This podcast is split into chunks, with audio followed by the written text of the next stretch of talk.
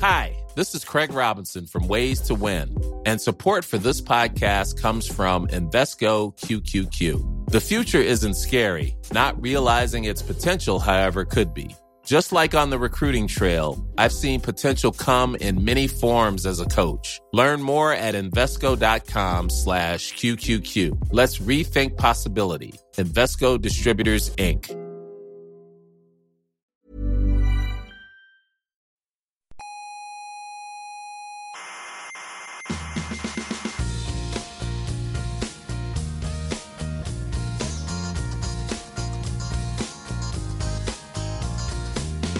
Aquí comienza Coffee Break, la tertulia semanal de la actualidad científica. ¿Solventaréis hoy todas las dudas acerca del universo que se ha formulado la humanidad desde el principio de los tiempos? Ah, Pregunto. no, todas, todas, no. Oh, vaya tertulia.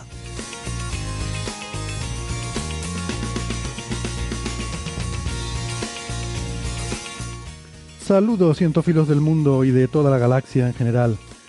Sean bienvenidas a nuestra tertulia de cada semana sobre la actualidad del mundo de la ciencia. Desde el Salón de Actos del Museo de la Ciencia y el Cosmos de Tenerife, les habla Héctor Socas y esto es Coffee Break, Señal y Ruido.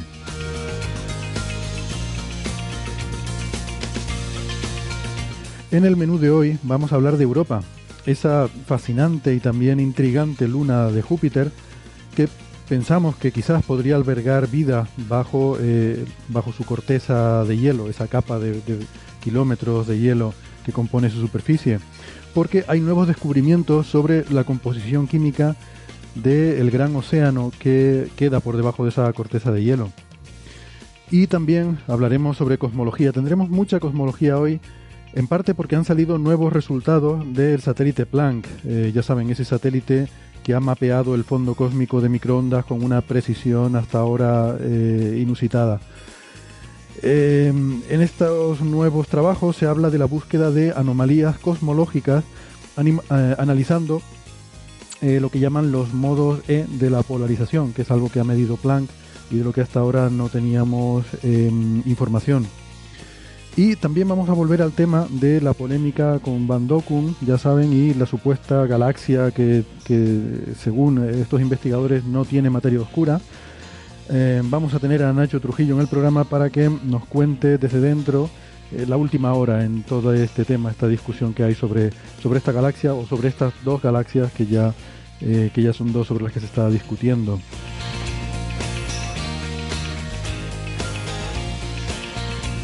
Pero antes de todo eso, permítanme, como siempre, que les recuerde rápidamente que nos pueden escuchar en internet. Estamos en, muchas plataformas como en Evox, en Spotify, eh, en Google Podcast, en Apple Podcast, en TuneIn y en algunas otras que ahora mismo ni sé.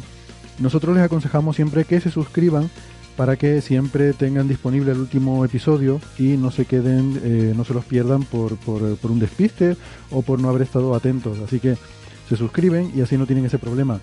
¿Cómo suscribirse? Pues tienen toda la información en nuestra página web. Es señalirruido.com. Les recomendamos que visiten esa web y ahí pueden encontrar toda la información que necesiten. Les repito, va todo junto, con ñ y todo. No pasa nada, no se preocupen, no se rompe la internet por poner una ñ. Señalirruido.com, todo junto. También nos pueden seguir en redes sociales. Estamos en Facebook, en Twitter y también en Instagram. Eh, en Facebook está el Club de Fans, donde todas las semanas se van comentando noticias muy interesantes. Y además, hoy hablaremos un poquito del Club de Fans porque hay, eh, hay una curiosidad que a lo mejor les interesa.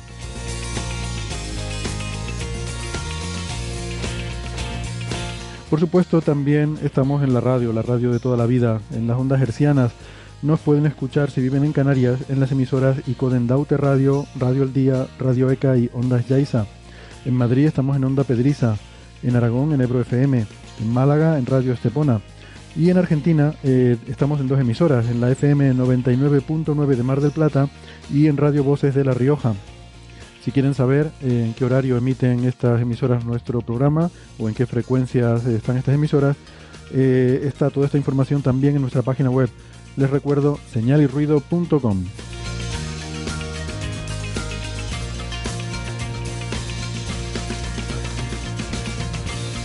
Y aquí conmigo eh, está Nacho Trujillo. Hola Nacho, ¿qué tal? Hola Héctor, ¿qué tal? ¿Cómo andas? Bien, bienvenido de vuelta.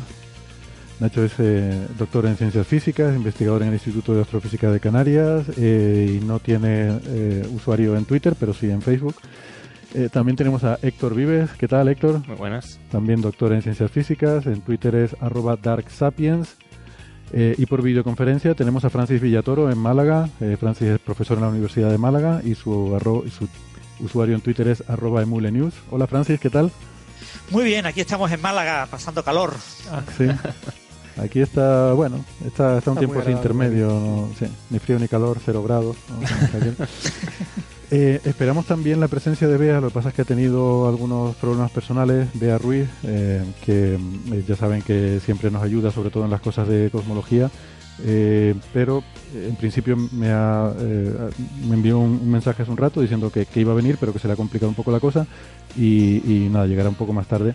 Así que no pasa nada, vamos empezando nosotros y ya cuando Bueno, eh, es llegue Bea, CMB CM, EARG. BARG. Que lo de CMB es por el Cosmic Microwave. Background, el fondo cósmico de microondas, y lo hila con su nombre BEA y RG por los apellidos. Bueno, pues nada, mm, una cosita antes de que empecemos yo, la semana pasada, eh, al final, en esto de la agenda cultural, cuando estaba mencionando pues los diferentes eh, eventos eh, relacionados con comunicación científica que pudieran ser de interés para los oyentes, uno de los que mencioné es el festival Splashdown en Barcelona, que iba a tener lugar en julio. Eh, y olvidé mencionar, bueno, olvidé porque no lo sabía, que yo realmente estos eventos pues no, no he estado nunca, no los no los conocía. Eh, resulta que hay otro también en Gijón, que va a ser el 19 de julio. Entonces, pues actualizamos ahora la información. Ya saben que además de ese en Barcelona, hay otro que va a tener lugar en Gijón, como digo, eh, 19, 20 y 21 de julio. Em, y también les quería comentar que eh, hay un concurso en el club de fans que ha eh, organizado Neferchiti porque con motivo del solsticio de verano, pues bueno, se ha propuesto, ¿no? En cada punto calendárico relevante, eh, el organizar alguna cosa. Se, se me ha abierto la silla otra vez, casi me caigo. Y esa no es la de la semana pasada. Esta, no, sí, esta es la, la Ah, de la sí. semana pasada, sí, sí, es la misma. Eh, me gusta el riesgo. O sea, vi- me gusta vivir al límite. No, es que a veces se afloja la palanca y entonces de repente se viene abajo el respaldo y me, me quedo en un momento así como en ingravidez, Esto lo van a dibujar, lo sabes. en caída libre. Lo van Sí. a dibujar los fans. Vaya. Bueno, será interesante. ¿Qué estaba yo diciendo? Pues lo del concurso, ¿no? Que en esta ocasión, eh, con motivo del solsticio de verano, eh, pues que ha organizado Nefertiti otro concurso. No conozco los detalles de premios y este tipo de cosas, pero eh, la pregunta tiene que ver. Van a tener que ir al club de fans en Facebook para ver los detalles y para responder allí. Bueno, van a tener si quieren, si les interesan estas cosas, si, si les parecen divertidas. Y eh, la pregunta tiene que ver con un cierto incidente que comentamos aquí, que ocurrió durante una grabación eh, en la cual, por, eh, por un error de alguien, que no fui yo, que no es error mío, pues hubo un problema de grabación eh, que, bueno, más o menos conseguimos solventar y casi no se notó. Así que mm, ese es un poco el, la pregunta de- del concurso. Esta, esto es para los muy, muy fans, ¿eh? esto es para los muy Sí. frikis, realmente. Así que nada, si tienen interés, si creen que saben la respuesta o si quieren, si ¿La quieren pregunta es conocer. episodio o el minuto del episodio? Eh, la pregunta, es que no recuerdo exactamente porque no lo tengo delante, pero creo recordar que la pregunta es en qué episodio y qué fue lo que pasó o algo así. Mi madre. ¿Cuántos episodios llevamos ya? Este es el número 220. Es decir, que por azar está complicado acerta- acertarlo. No, por azar no, no, va, no va a salir, pero lo hemos mencionado en algún episodio. Vale, Eh, en un episodio de. Coffee Break, Héctor tuvo un problema con la grabación después del pausa para las radios. ¿Te acuerdas de qué episodio fue y por qué tuvo Héctor ese problema? Héctor Socas, yo no. Tuve el problema, pero no fue culpa mía. Hubo un Es problema. más, voy a decir una cosa. Eh, Para mí es un error de ingeniería de diseño de los aparatos. Bueno, No des más pistas. no, no, no, lo dejamos aquí ya.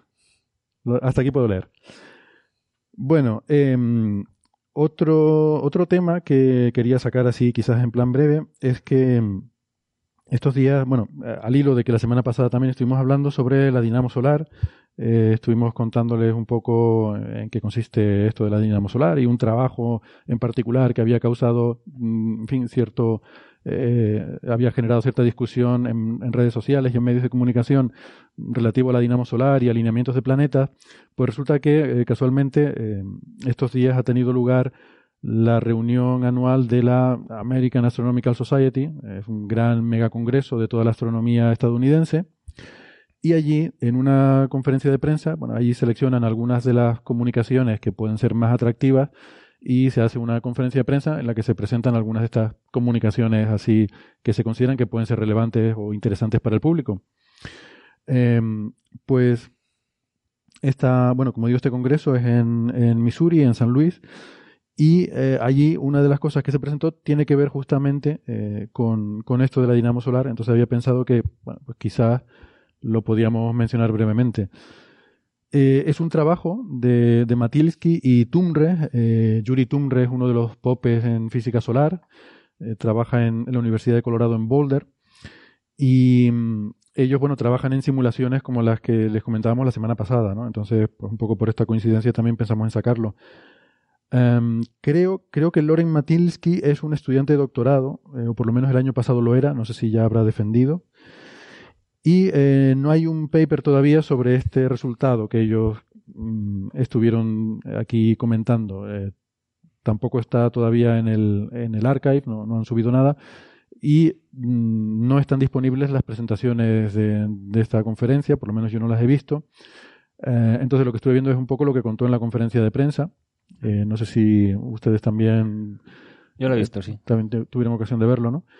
Y bueno, son resultados, hay que decir, muy, muy preliminares, ¿no? Eh, pero lo que vienen a, decir es que parece ser que a ellos les sale que existe superpuesto a, a, eh, a, la dinamo que genera el ciclo de 11 años y el diagrama mariposa que comentamos, pues que existía superpuesto a eso otra, eh, otra componente de, de, esta dinamo que generaba unas asimetrías eh, un poco Mm, un poco aleatorias que hacía que en determinados momentos hubiera mucho más magnetismo en el hemisferio norte del Sol que en el sur y en otros momentos más en el sur que en el norte y que esto ocurría en escalas temporales de, del orden de siglos, ¿no? Esa es un poco la, conclusión, pero ni ellos mismos lo tenían muy claro, ¿no? El, el propio eh, el propio Matilsky decía que bueno que lo mismo podía ser un, un fluke, ¿no? Una una cosa mm, que sale en, un, en, una simulación numérica que no es real, ¿no? Sí. Una fluctuación estadística. Sí, quizá un, No, sí.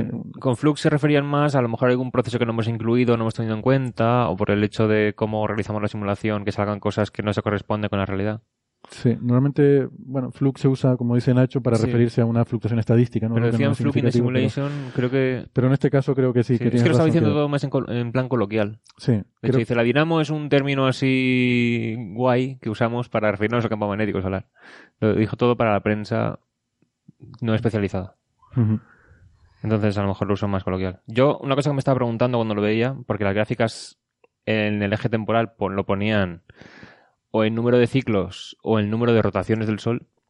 Digo, esto no tiene nada que ver con el mínimo de Maunder, ¿no? Bueno, eh, no sí, no, porque lo que sí parece que se ha comprobado es que eh, estos ciclos, estos grandes mínimos que se llaman, como el, Mm. el mínimo de Maunder, hay otros eh, que, que, se han eh, detectado en el registro histórico, incluso en el registro fósil, pues tienen perdón, el registro geológico, pues tiene, eh, suelen estar acompañados de asimetrías grandes en, en la distribución de campo ah, magnético. Vale. Y entonces, bueno, por eso puede tener cierta relación, ¿no? O sea, que de alguna forma esta nueva componente puede introducir algún tipo de, de variación eh, todavía no, no, muy bien entendida eh, y que pudiera dar lugar a estos grandes mínimos. Creo vale. que, aunque no lo dice explícitamente, creo que ese es un poco el interés de este tipo de estudios. Claro, y es que lo veía pensando en eso, pero como no lo mencionó en absoluto, hmm. digo, no sé.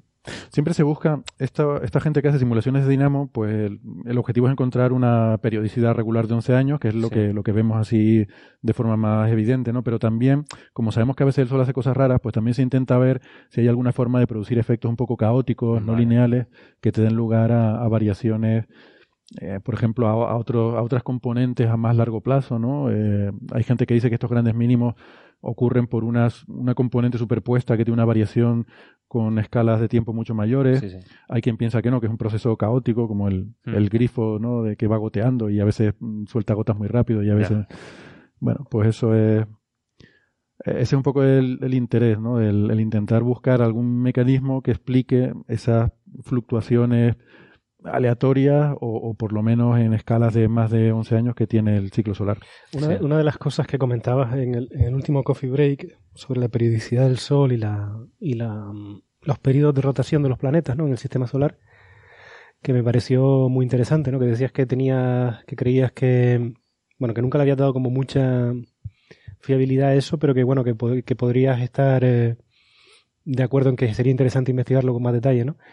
Entonces, sobre eso sí que me gustaría preguntarte como especialista en el Sol que eres, si el hecho de esta de que tengamos una periodicidad de 11 años es realmente lo anómalo o, o se esperaría, porque claro, siempre lo hemos dado por hecho, ¿no? Y queremos eh, queremos investigar si esa periodicidad es natural, ¿no? Pero también podríamos pensar que teniendo en cuenta lo, lo complejo que pueden ser las estrellas, su actividad interior y, y realmente lo que uno esperaría es que tuvieran más bien un régimen caótico, ¿no?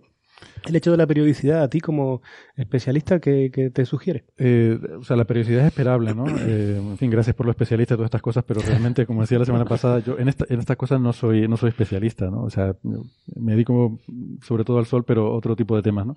Pero sí que, en principio sí que es esperable una periodicidad eh, a primer orden, Mm, pero el hecho de que sea de 11 años, eso es algo que observamos y entonces mm, tú pues ajustas los parámetros de, de tu mecanismo para que salgan los 11 años. Es un poco cómo funciona la cosa. Eh, no tenemos suficiente información de cómo, eh, cómo actúa, porque esta, a ver, estas dinamos funcionan a través del acoplamiento entre los movimientos que tienen lugar en el interior solar eh, y la rotación diferencial, fundamentalmente. Y entonces esos movimientos y el acoplamiento con el campo magnético es lo que, lo que da lugar a, a este ciclo. Entonces, tenemos, sabemos algunas cosas sobre estos movimientos en el interior del Sol a través de la sismología, pero tampoco es tan detallado como para tenerlo. eh, Pero como- la, pre- la pregunta que te hago es si tuviéramos a nuestro alcance la posibilidad de estudiar esto en detalle, digamos, en vez de en una única estrella como es nuestro Sol, estudiarlo en miles de estrellas como nuestro Sol, Mm. ¿tú- ¿tú esperarías también eh, este tipo de periodicidad, aunque con una diferente eh, frecuencia, por ejemplo, en vez de 11 años, 20, 35 o 2? Sí, porque esto parece, parece bien establecido que a poco que tú tengas eh, rotación diferencial, que eso esperas tenerlo en las estrellas, tanto en latitud como en profundidad, y que tengas convección, vas a dar lugar a dinamos de este tipo. De hecho, hay gente que se dedica a simular dinamos estelares. Eh, lo que pasa es que no es fácil de observar. Una dinamo como la del Sol, en otras estrellas no la veríamos. Las los ciclos de actividad que vemos en otras estrellas son muy, muy, muy fuertes, ¿no? Tienen que ser muy fuertes para poder ser observables. Eh, ¿Tú sabes, por entonces, ejemplo, cuánto llega a oscurecerse el Sol cuando está muy activo y tienes muchas manchas? De hecho se abrillanta. Se abrillanta, porque- sí, ah, sí. se brillante. se abrillanta, porque aunque las manchas son más oscuras, el- eso es compensado por el efecto de otras regiones donde también hay campo magnético, pero no es tan fuerte, no está tan concentrado, es más difuso, y esas regiones son más brillantes. Te lo comento porque como ahora con el estudio de los exoplanetas somos, se ha mejorado muchísimo la, la, capacidad de hacer fotometría con mucha precisión, ¿no? que se está llegando Mm. a, a muy muy por debajo del, del, del 1%, estaremos en la milésima, no sé en qué, Mm. eh, por lo menos desde el espacio a lo mejor estamos del orden de la milésima. Entonces, por si tenías alguna idea de si se podría empezar también a hacer ese tipo de estudios, Sí, bas- el número- usando, por ejemplo, el hecho de que la fotometría, la precisión en la fotometría ha aumentado tanto, ¿no?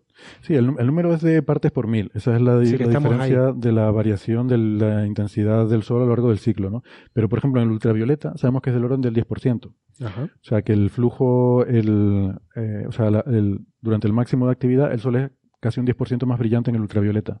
Es más, eh, estas longitudes de onda son más sensibles a- al ciclo de actividad. Si integra sobre todo el espectro, pues te da Así que en un, en un 0,1%. futuro no muy lejano es, es posible que podemos empezar a estudiar esto de forma... Sería, sería posible, estadística, pero, ¿no? pero ten en cuenta que son eh, estas variaciones son a lo largo de años. Sí, sí, por eso. O sea, que es muy difícil de medir. No es como cuando observas planetas que estás observando a lo largo de días una variación que, que puede ser mucho más pequeña, pero es a lo largo de días. Pero, Pero tendrías que estar observando años sí. y poder hacer esa comparación. sí, y hasta ahora lo- los típicos estudios de exoplanetas pues durarán del orden de un año o algo así. Pero ya se están planteando hacer eh, cartografiados que, que, que duren 10 años, por ejemplo. Eh, por ejemplo, aquí en La Palma, dentro de poco, se va a poner un, un instrumento en uno de los telescopios cuya, cuyo objetivo es estudiar la fotometría de estrellas tipo Sol eh, relativamente cercanas durante 10 años, si no recuerdo mal. Eh, entonces, eh, pues imagínate, ¿no? Ya em- podríamos empezar a estudiar este tipo de... No lo bueno, tengo no, claro. depende, depende de la frecuencia, ¿no? Es que habría que verlo sistemático, porque quiero decir que tenemos, al hacer eh, al búsqueda de exoplanetas, tenemos una precisión muy grande, pero en, en variaciones cortas para buscar esos tránsitos de planetas. Pero poder asegurar que tú tienes una fotometría absoluta a ese nivel de precisión de 10 a la menos 3 mm, durante años, no estoy seguro de que. Igual sí, eh, digo que no lo sé. Bueno, No. lo que te quiero decir con todo esto es que no parece tecnológicamente imposible dentro de unas un par de décadas, a lo mejor, poder empezar a estudiar variabilidad eh, como la que se observa en el Sol en decenas eh, o centenares de estrellas. ¿no? Sí. Mm. No, no, definitivamente. O sea, tecnológicamente yo creo que es factible. Sería mejor ponerse a ello. No sé yo si igual es que no ha habido a lo mejor un- una motivación científica tan fuerte como para hacer la inversión, porque esto a lo mejor, para tener ese tipo de estabilidad fotométrica durante tanto tiempo, a lo mejor habría que hacerlo en el espacio.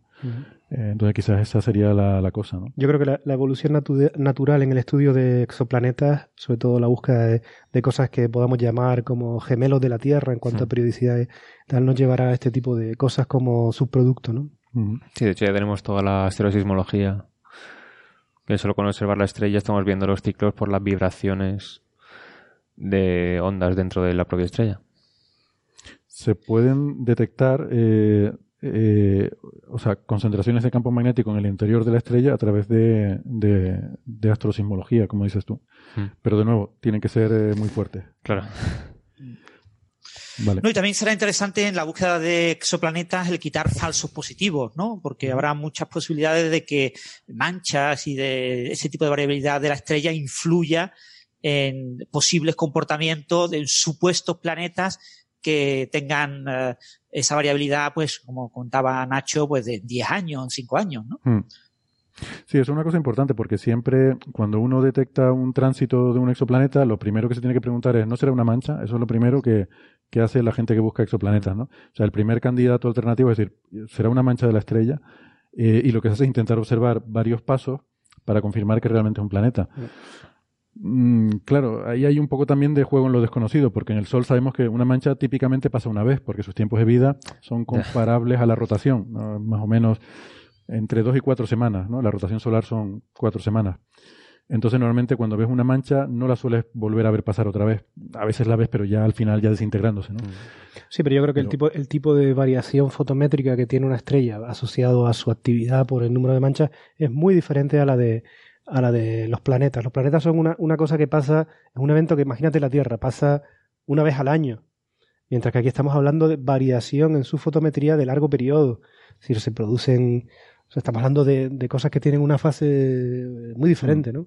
Es decir, una longitud de onda muy distinta también. Sí, sí, sí, no, no estaba discutiendo eso, ¿no? Sino diciendo eso, que cuando el, el- el- el tema de actividad estelar es importante en la búsqueda de exoplanetas para descartar falsos positivos, como decía Francis, porque es, es muy confundible. Mm. Eh, claro, pero no sabemos en otras estrellas eh, cuánto vive una mancha. Ya. Pero bueno, ahí ya tienes que jugar con cuál sería la órbita del planeta. Porque claro, una mancha, como está pegada a la superficie de la estrella, pasa y vuelve a pasar continuamente, ¿no? Eh, un planeta, eh, tú puedes determinar, digamos, su órbita a través del tiempo de tránsito y ya sería raro que la órbita del planeta fuera pegado a la superficie de la estrella. O sea, no, no esperas que en cuanto pase por un, ¿no? Termine de hacer el paso por el disco, luego pase otra vez por detrás e inmediatamente vuelva a hacer el siguiente tránsito. Porque, Bueno, pero como tenemos muchos planetas que el periodo son días, Mm. ahí sí que sería comparable a la rotación de la estrella. Ya, pero son estrellas pequeñas, ¿no? Entonces, Sí, sí, sí. o sea, lo que, lo que no puede ser es que el planeta esté pegado a la estrella. O sea, tendrá que, tiene que haber un tiempo que el planeta esté fuera de la... Sí, pero o sea, la superficie de la estrella no rota a velocidad orbital. No, no, claro. O sea, rota más lento, con lo cual la órbita del planeta para, para que sea helioestacionaria sería la palabra. estará, pues, a lo mejor es una órbita... Si lo que quiero decir es que tú no sabes eh, inicialmente, a lo mejor sí, pero probablemente no, cuál es la rotación de la estrella. Ya, claro. Entonces tú detectas un planeta y tienes que descartar que sea una mancha, es lo Sí, que quiero sí. decir. Entonces tú puedes saber cuánto es el tiempo que ha tardado el planeta en cruzar por delante, porque eso lo estás midiendo, y dices, bueno, si esto fuera una mancha, tendría que rotar y volver a aparecer en tanto tiempo. Claro. Y esa es un poco la forma de distinguirlo, porque un planeta no va a volver a aparecer en ese tiempo, que eso querría decir que está pegado a la superficie, ¿no? Eh, o sea, no hay forma de que el planeta pueda transitar en un tiempo, dar la vuelta por Bueno, detrás. pero por y- ejemplo, en el Sol, si tiene un periodo de... ¿Cuántos días eran? ¿22 de rotación? La superficie creo que son unos 27 Bueno, más o menos. días de Entonces, rotación. un planeta que tarde en cruzar por delante la mitad de ese tiempo, que es lo que tardaría la Mancha, 14 días. 14 días de tránsito, eso es un planeta muy alejado del Sol. Para que Eh, recorra un millón de kilómetros en 14 días. Eh, sí, exactamente. Luego no podría en otros 14 días hacer el Vale, vale, tracto por claro. detrás y luego volver, volver a aparecer Vale, en ahora 28 entiendo. días. Ahora Entonces, sí. eso te diría, es una mancha. Vale, vale. Eh, lo, lo que quería decir que, que necesitas verlo pasar varias veces para poder distinguir lo que es una mancha de lo que es un planeta. Vale. Bueno. Pues no sé, vamos, que lo- a lo que iba. Entonces, con esta noticia, que el mecanismo podría ser interesante, pero ni ellos mismos tienen claro ni por qué se produce, ni que realmente exista, ¿no? Como decía, como decía este chico, pues podría ser un fluke, en el Sí. sentido O de... sea, lo que dicen es, en las observaciones hay veces que en algunos ciclos hay más manchas en un hemisferio que en otro. Sí. Y esto podría ocurrir con esto. Y, y aquí nos ya. ha parecido eso, que hay una asimetría Sí. a veces. ¿eh? Y en esas escalas, ¿no? De siglos. Sí. O sea, que en el sentido, bueno. Eh, Francis, ¿algún comentario sobre este tema? No, nada más. Yo vi la charla y me pareció interesante, pero hay que esperar a ver el paper, ¿no? Para ver más detalle. Las figuras eran muy bonitas, ¿eh? Mm. Eh, son figuras con muchos colorines, muy atractivas, pero claro, hay que ver un poco los argumentos bien escritos y detallados, a ver qué, qué argumentos a favor tienen, ¿no? El- Hmm, porque sí, da la sensación de que mm, podría ser una cosa puramente accidental, como comentáis. Vale. Bueno, pues esta semana eh, hemos tenido alguna, algunas noticias. Anda, mira. Voy a pasar Ahora de la de la silla. alguien, alguien se va a quedar aquí un día. Ya La amiga, la amiga Neferchiti ya tiene tema para, para el próximo concurso. Sí, porque además, ¿En qué momento, en qué capítulo los dos Héctor sufrieron problemas con las sillas? además Estuvieron en ingravidez. Héctor Socas ha tenido tiempo de ver a qué palanca hay que darle para fijarla, yo no. Pero bueno, ya me da, ya Hay lo una veré. palanquita aquí a la derecha que Ya está, la, ya está, ya está. la metes para adentro y queda fijada. Muy bien. Bueno, pues nada, resuelto esto. mm, que, mm, pues eso, esto, estos días ha salido en, en Science, creo, eh, un, un artículo. En Science Advances. así. Science Advances, exactamente. Eh, muy interesante. Eh, la primera autora se llama Samantha Trumbo, es una, una estudiante de doctorado de Caltech, el Instituto eh, de Tecnología de California. Y, y también, eh, bueno, son tres autores, eh, Trumbo, Brown y Hand, de Caltech y de JPL, el Jet Propulsion Laboratory. Y son eh, observaciones las que presentan aquí de, mm, por lo menos, iba a decir nuestra luna favorita, por lo menos la mía, eh, que es Europa, Sí, sí. en Júpiter, que es uno, una, a ver, es una de las dos lunas en las que, mm, bueno, pensamos que puede ser más probable la existencia de vida porque reúnen muchas condiciones que son, eh, que son muy interesantes. Tener una gran masa de agua líquida, tener fuentes de energía interna, eh, y tener los, eh, la, la química orgánica compleja necesaria. ¿no? Esto lo hemos ido cada vez más según hemos ido aprendiendo más y en los últimos años hemos tenido muchas observaciones nuevas, tanto de Europa como de Encélado, que nos hablan de fuentes geotermales, de, de un lecho rocoso que está en contacto con ese océano eh, y de la química de, de ese océano. ¿no? Y en particular de la química va este trabajo eh, que nos habla de las sales que eh, se han podido detectar mediante el telescopio espacial Hubble, el tipo de sales que han podido detectar en, eh, en Europa. Eh, y, es, y es interesante. Eh, no sé si quieres comentarlo, Héctor. Sí, voy a poner un poco en antecedentes, porque cuando el estudio de la luna de Europa, claro, se- que esté el océano, o sea, no lo hemos detectado directamente todavía, sino que esto se dedujo porque al pasar las naves cerca se detectaban que con el campo gravitatorio la distribución que encajaba más sería con un océano líquido.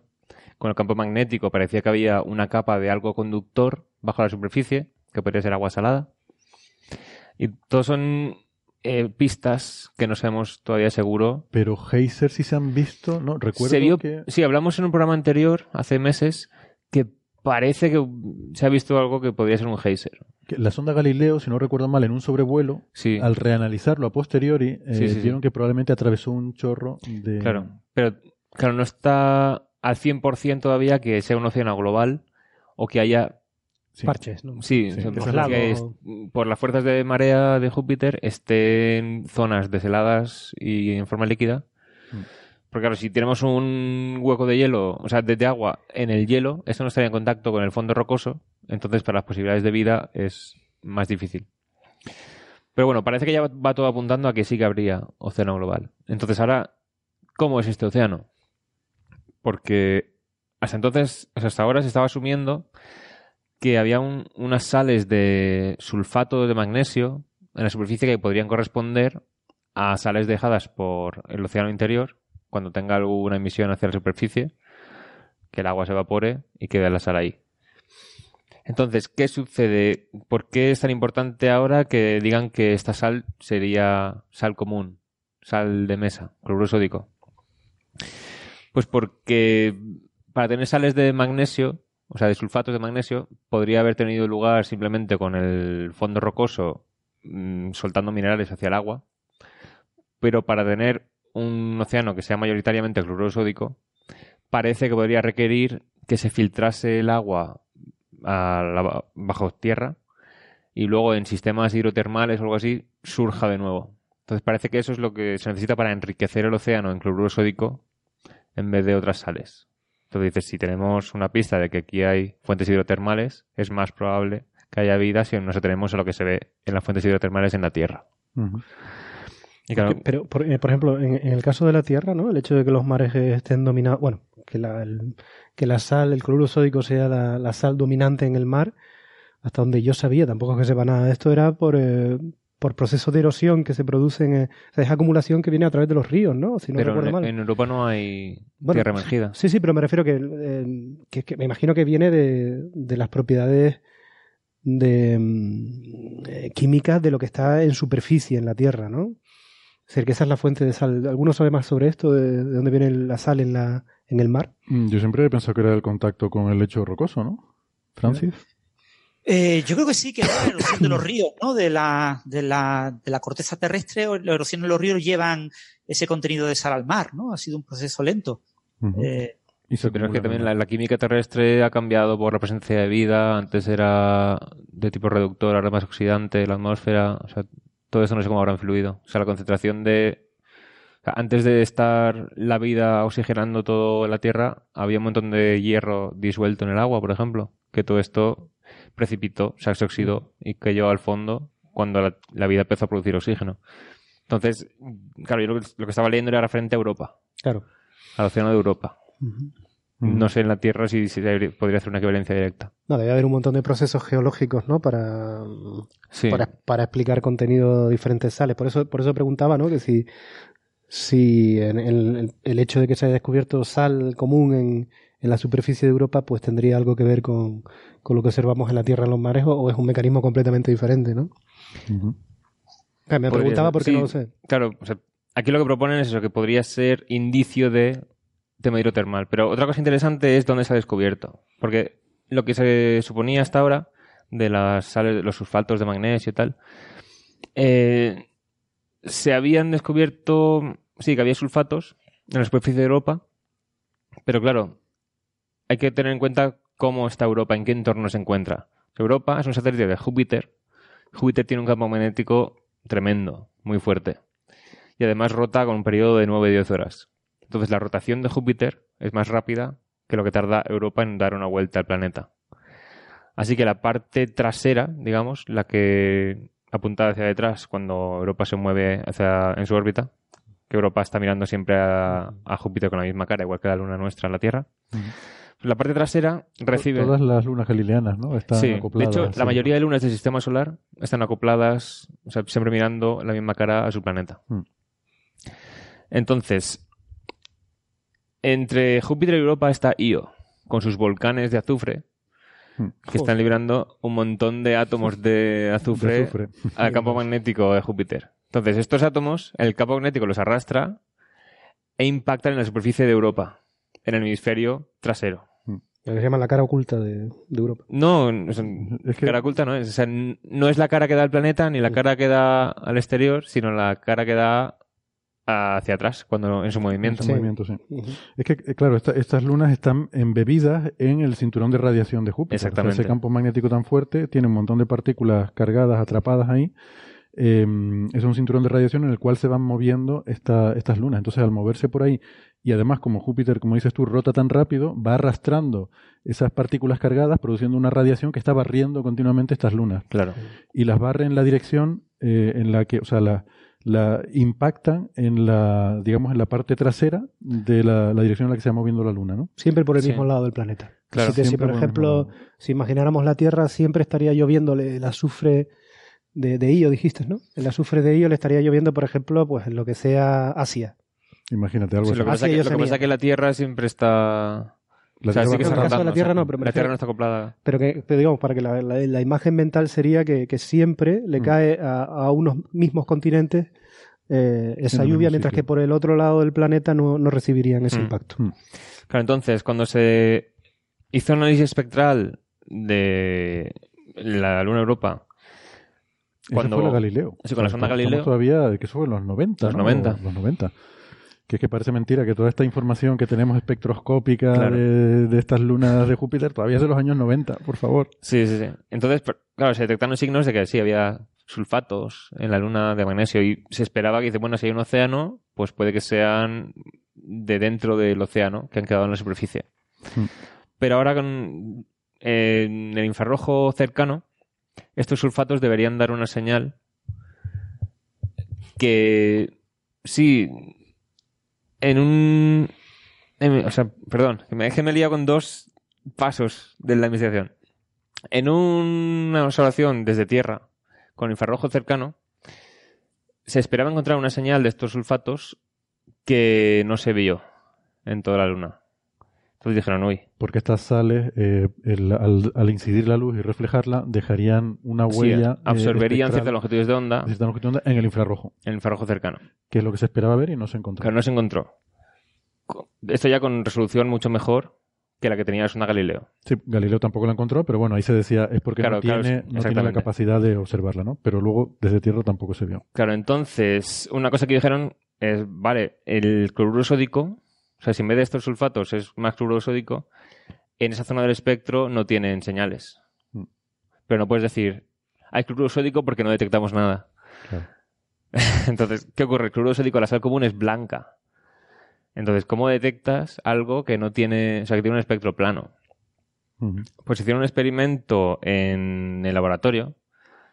Eh, déjame, antes, antes de pasar al laboratorio, eh, Sí. porque una cosa que yo me enteré leyendo este artículo es que, eh, que no lo sabía, cuando, o sea, el análisis de, la, de los datos de Galileo, ¿no? Y del infra- el, el espectrómetro este de infrarrojo cercano, eh, llegaba a la conclusión de que había básicamente tres tipos de superficie Sí. en la superficie de la Luna, que son mm, una, parte que es eh, hielo, hielo de agua, el hielo blanco de toda la vida. Eh, que yo hubiera pensado que era todo, el de toda la superficie de, Europa, aunque es verdad que tiene colores, ¿no? Entonces ya Sí, el hecho de que tenga colores... eh, y luego hay otros dos componentes. Uno es ácido sulfúrico hidratado, eh, que tiene que ver con esta lluvia de que tú mencionabas, Héctor, de, de azufre que, que está cayendo sobre, sobre Europa y que acaba eh, dando lugar a esta química compleja que, que da lugar a este ácido sulfúrico. Y además hay otro material que no está muy claro qué podía ser, eh, pero que no era que no era hielo, ¿no? Y que bueno, se pensaba que debía ser algún tipo de combinación de estas sales. Pero claro, ¿qué sales? Porque no Sí. la de magnesio, que era el primer candidato, no, no se, no se veía es que lo he explicado mal. O sea, con más resolución sí que se detectaron las sales esas de sulfatos, pero en la parte trasera de la luna. Mm. Y en la delantera no. Entonces, dices, si estás diciendo que esto sale del océano interior, debería estar por todo. Claro. Pero solo aparece donde esperaríamos que el azufre llegase desde Io. Entonces dices, uy, a lo mejor esto no viene de dentro, sino de fuera. Eh, esto, los, eh, lo- los titulares sensacionalistas de Europa hablan de azufre del espacio. Azufre del espacio, que sí, Bueno, es azufre del espacio. Sí, azufre del espacio.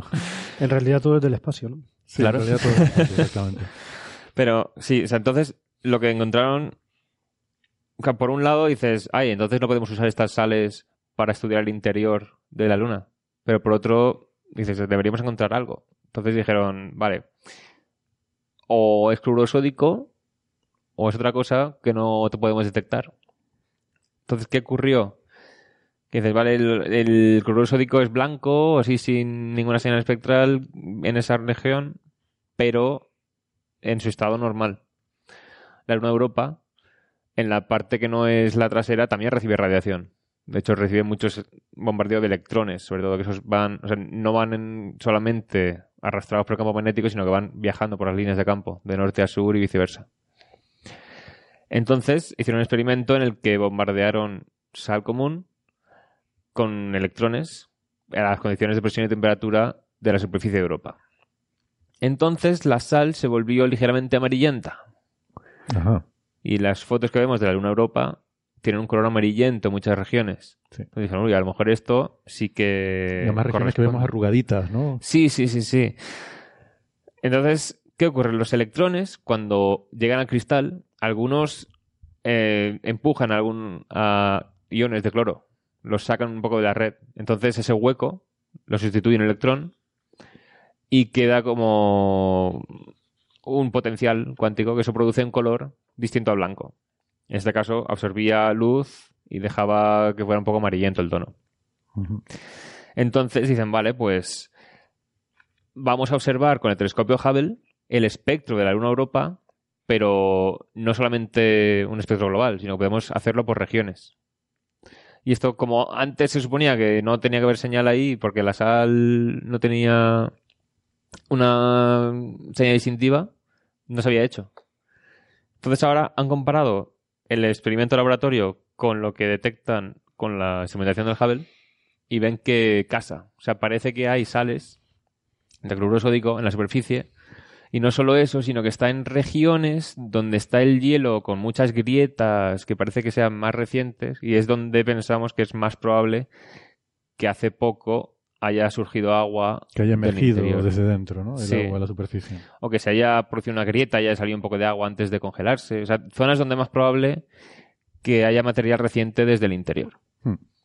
Entonces, el resumen es que tenemos la cara trasera donde le, le bombardea, digamos, lo que cae del espacio. Ahí tenemos sulfatos eh, y ahí vemos concentraciones de, de- de azufre. Y en la, en la zona delantera, en la que hay este terreno de caos, de terreno Sí. eh, geológicamente atormentado, ahí, curiosamente, se encuentra algo que podría ser explicado como cloruro de sodio. Exactamente. Que y se ve más, la señal está cuanto más irradiada está la zona. Entonces parece que sí que es sal irradiada. Entonces, claro, siempre está buscándose formas de intentar averiguar más del interior de la Luna a distancia. O sea, no es por el mandato de nunca aterrizar allí. de hecho, estas son las zonas en las que se intentaría aterrizar porque sería donde es más probable que haya pistas en la superficie. O incluso donde el hielo fuera más fino para poder penetrar. Sino eso queremos también, si vamos a mandar algo allí, queremos tener más pistas de qué buscar. O sea, qué instrumentos harían falta para analizarlo óptimamente. Aquí una cosa me llamó la atención cuando están hablando de lo- la comparación de los espectros de laboratorio con los observados por el Hubble, eh, que dice que hay un hay un, un rasgo de absorción cerca de 720 nanómetros, o sea, ya casi, en- casi en, el- en- en esa frontera entre el visible y el infrarrojo, Mm, un rasgo que llaman centro M, no sé muy bien, yo no entiendo de esta nomenclatura Sí, lo explica arriba. es un, bueno, un cierto rasgo espectral, ¿no? Eh, que no lo observan en el, o sea, que, que lo observan en el laboratorio, pero no en Europa. Y hay una frase que me llamó la atención, dice, esta falta de una absorción, eh, este centro M, es quizás esperable. Ya, quizás esperable. Me sonó como a decir, bueno, no lo hemos encontrado, es sorprendente, pero bueno, quizás es esperable. Eh, Sí, aquí lo explican. Claro, el centro este dicen que es que en vez de haber un ion eh, que dejando un hueco, es como que hay dos, uno al lado del otro. Entonces es como el hueco es más grande, Hmm. emitirá una longitud de onda más larga. que dicen que su experimento en realidad le han metido una, una dosis de radiación mucho mayor de la que hay en Europa para poder simular el efecto de paso de cientos De mucho tiempo años, miles de años irradiando, ¿no? Claro. Eh, pero que eso puede generar eh, efectos, ah, digamos, a, a escalas breves que no son realistas, porque Sí. dice que luego cuando detuvieron la, la irradiación, enseguida esos centros FIM decayeron sustancialmente en cuestión de horas. Entonces, eh, eso quiere decir que, que probablemente, mm, bueno, me, parece una explicación razonable, ¿no? Mm. que simplemente es que ellos han tenido que forzar mucho la radiación para simular un efecto a lo largo de mucho tiempo en unas, unas cuantas horas, pues claro, no vas a estar con el experimento Claro. funcionando ahí miles de años, y pero que ese, ese- esa radiación excesiva comparada con, con la real puede producir efectos espurios como este, ¿no? Sí, dicen que dan. a nivel de radiación de Europa sostenido en el tiempo, sí que sería esperable que se viese un, el de 450 nanómetros y el otro no, porque el otro era menos intenso.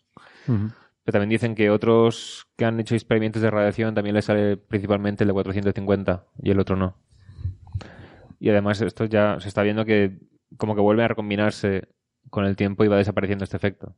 Lo cual también explicaría que en las zonas menos irradiadas de Europa o sea, tampoco se vea ni el de 450. Mm. Me parece sobre todo cuando, o sea, parece que tiene que estar recibiendo radiación para que esta señal, este color amarillento, se produzca. Ya. Bueno, eh, también dicen que, eh, que el, el- a ver, que, que este material que puede producirse a, a través del contacto con un, un eh, lecho rocoso de tipo condrítico eh, puede resultar un sistema rico en sulfatos eh, y, que una circulación hidrotérmica más extensiva, eh, esto me, me parece interesante, eh, como ocurre en la Tierra, puede llevar a este enriquecimiento en cloruro sódico, a un océano de cloruro sódico. Y que la química de los... eh, ay, ¿cómo se dice plumes? Siempre me olvido de estas... La química de las... Son plumas, ¿no? Plumas Sí, de decimos pluma, ¿no? Mm, bueno, no sé, le decíamos plumas, vale. Estas columnas de, de, de- Columnas. de gas, de vapor eh, que, que se expulsan en Encélado, que quizás son una buena analogía a la de Europa, sugieren que hay un océano dominado por cloruro sódico. ¿no?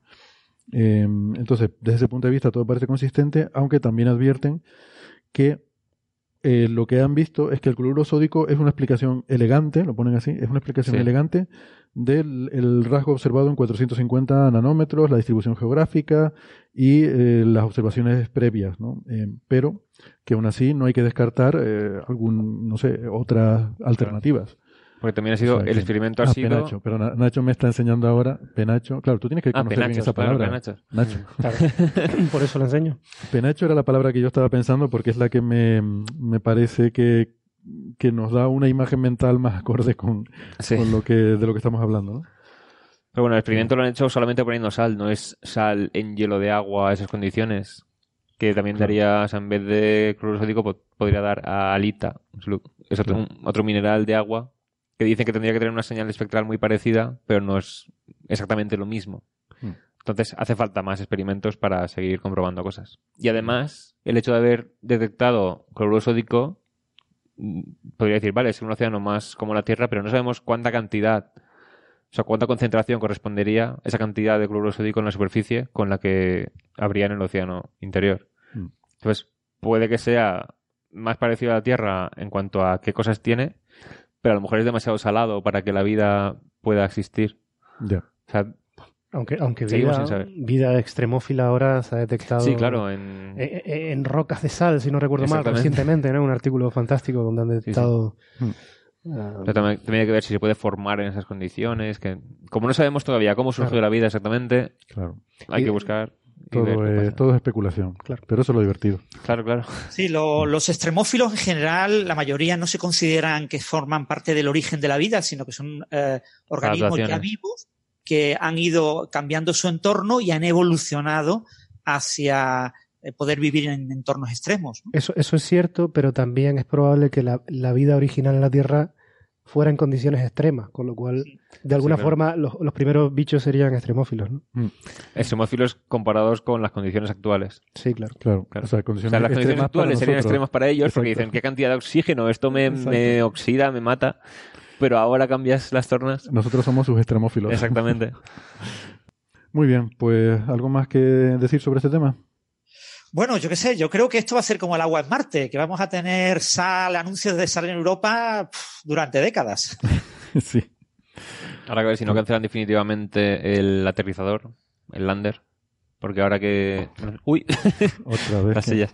Hay que Ahora, hacer algo en esta silla. Parece que ya no está en la política, creo que perdió elecciones, el mayor defensor de mandar una sonda a aterrizar a Europa, que la soltase en la misión orbital que sí que está planeada. Y ahora, sin estar él, parece que el apoyo a esa parte ha decaído bastante. Entonces ahora está un poco en el aire si se mandará algo que aterrice o no. A lo mejor se manda algo y cuando vaya a aterrizar un rayo la destruye como en la película y, y nos quedamos igual. Pero bueno, esto aclararía bastantes cosas. Sí, eso te iba a decir. Bueno, No lo del rayo, sino el aterrizador finalizado la superficie en situ. Habría que ver lo que dice Héctor sobre la supremacía de la Tierra en el sistema solar. ¿Cómo- Ah, sí, sí, sí. Exactamente. Habría que ver. Habría que ver qué Claro, es lo que además, hay si el, si el rayo tiene origen extraterrestre, contaría- contaminaríamos Europa con eh, vida extraterrestre que no es la original de allí. Sí. Que nada, habiendo océanos, habiendo sal, eh, si hay pulpos, pues ya todo, todo resuelto, ¿no? Todo. Eh, las papas las podemos llevar de Marte, creo que eso es otra de las cosas que hemos aprendido en los últimos años. Sí, ya para hacer papas arrugadas lo tenemos todo, ¿no? Hacemos todo. Bien, vamos a dejarlo ya aquí porque si no va a aparecer el mojo picón en algún momento y no, no quiero pasar por eso. Bueno, eh, vamos a ir pasando de tema, pero eh, me, me alegra dar la bienvenida a Bea, que ya se nos une a la tertulia. Hola, ¿qué tal, Bea? Hola, buenas tardes. Ahí está eh, puntual a su cita. Bueno, puntual no, pero está en su cita, que es importante. La puntualidad es regular hoy. Pero no importa, la, la puntualidad, eso es de flojo. Eh, aquí no hace falta. Oye, eh, nada, si quieren podemos hablar entonces del tema este de la, la famosa galaxia sin materia oscura, o las dos galaxias sin materia oscura, porque ya vamos por dos. Eh, hace poco hablamos ¿no? de que había salido publicado tu paper, Nacho, y que había tenido mucho revuelo. La gente nos estaba preguntando por él. Y dice, bueno, pero esto ya lo contamos en su momento, ¿no? Esto va con retraso Claro. con respecto a lo que vamos contando. Las, Entonces, las primicias que damos en Coffee Break eh, son de seis o siete meses de adelanto, ¿no? Claro, entonces ahora, menos, que, ¿no? ahora que se está hablando de lo que hablamos hace seis meses, podríamos, si quieres, empezar a adelantar aquello de lo que se va a empezar a hablar dentro de seis meses. Bueno, esperemos que antes, porque estamos a punto de... De hecho, ya enviamos un artículo a la revista sobre esta segunda galaxia, midiendo la distancia. Ay, perdona por, eh, por mencionar eso y por comentar un poco lo que son los tiempos de la ciencia, perdona que Ujú. interrumpa, olvidé comentar una cosa que quería del artículo anterior este sobre las sales de Europa, Sí. que las observaciones son de 2017. Ah, ¿vale? claro. Las observaciones que hay del Hubble son de 2017. Se acaba de publicar ahora en 2019 un resultado súper importante, súper rompedor, eh, y que, bueno, es, es para simplemente hacer constar que estos son los tiempos de la ciencia, que, Sí, sí, sí. que las cosas desde que tú observas, esto no es miro por el telescopio y al día siguiente publico un paper, esto hay que trabajarlo bastante. Sí, hay veces que vas a mirar, uy, esto, ¿cuánto lleva así esto sin variar? Y vas a un paper y dices, ah, en el paper de 2000, yo qué sé, 14 pone este valor. Pero luego mira, las observaciones del paper de 2014 son de 2010 a lo mejor. Ujú. Y tú, vale, oh, espérate. O sea, el paper en 2014 se dijo que tenía tal valor hace cuatro años. Sí. Todo así. Es que tiene, tiene su trabajo. O sea, hacer todas estas cosas tiene mucho trabajo, mucho análisis de datos y, y muchas de estas cosas. En fin. Perdona. Nada, simplemente que... O sea, lo, lo comentaremos a lo largo del programa, ¿no? Pero que bueno, que la, la novedad sería eh, comentar los resultados que han ido apareciendo estos últimos meses y también un poco lo avanzar los resultados de un artículo que tenemos prácticamente aceptado, ya el árbitro le ha dado el visto bueno, pero que estamos todavía haciendo algún cálculo extra para nosotros también eh, Mm. quedarnos Estuviste- 100% seguros, ¿no? Estuviste hace dos semanas en un congreso, ¿no? Eh, no sé si tenía que ver con este No, tipo de cosas o no. No, eh, es un completamente diferente. Aunque vamos a tener ahora un congreso en, en- dentro de un par de semanas aquí en Tenerife sobre este tipo de galaxias, una, una sección va a ser sobre este tipo de galaxias. Invitamos a- a- al grupo al grupo de, de Bandokun a venir. Eh, algunos habían confirmado, pero en última hora no, no pueden venir ninguno de ellos. ¿no?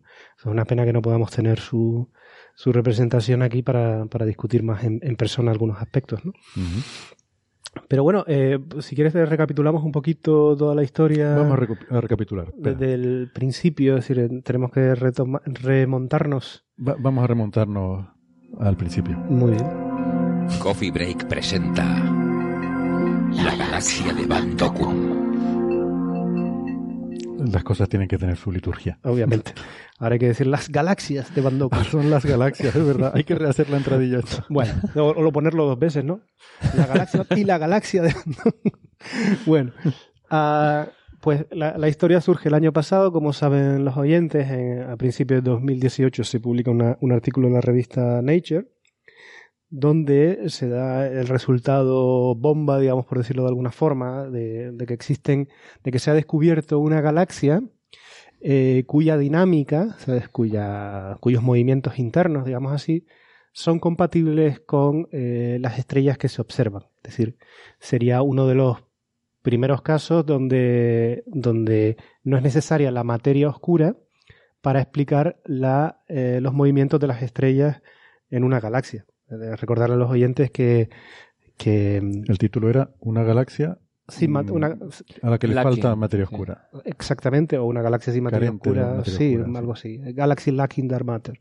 Dijo Van Dokum que ellos habían puesto el título original Una galaxia sin materia No, oscura. no, no, creo que No, no. Nate era, eh, la revista quería poner without, o sea, Ah. sin materia oscura, y ellos dijeron, no, no, pon a que le falta, porque lo que concluían era que había más o menos tanta materia oscura como masa en estrellas. Bueno, por poner las cosas en situación un poco para que la gente sepa, eh, lo esperable sería para galaxias como las que se, como la que se está estudiando, es que el contenido en materia oscura fuera 30 veces superior al contenido en materia que hay en estrellas. Así que, sería bastante, cualquier, aunque hay bastante dispersión, ¿no? Es decir, algunas galaxias enanas como esta pueden tener 100 veces más contenido en materia oscura y otras pueden tener 10. Eh, lo que está claro es que si hubiera una galaxia cuyo contenido en materia oscura fuera una relación 1 a 1, pues ya sería un descubrimiento bastante interesante para estudiar. Eh, esto llamó mucho la atención de la comunidad y por supuesto todo el mundo se ha puesto a estudiar esta galaxia de forma masiva para intentar confirmar estos resultados.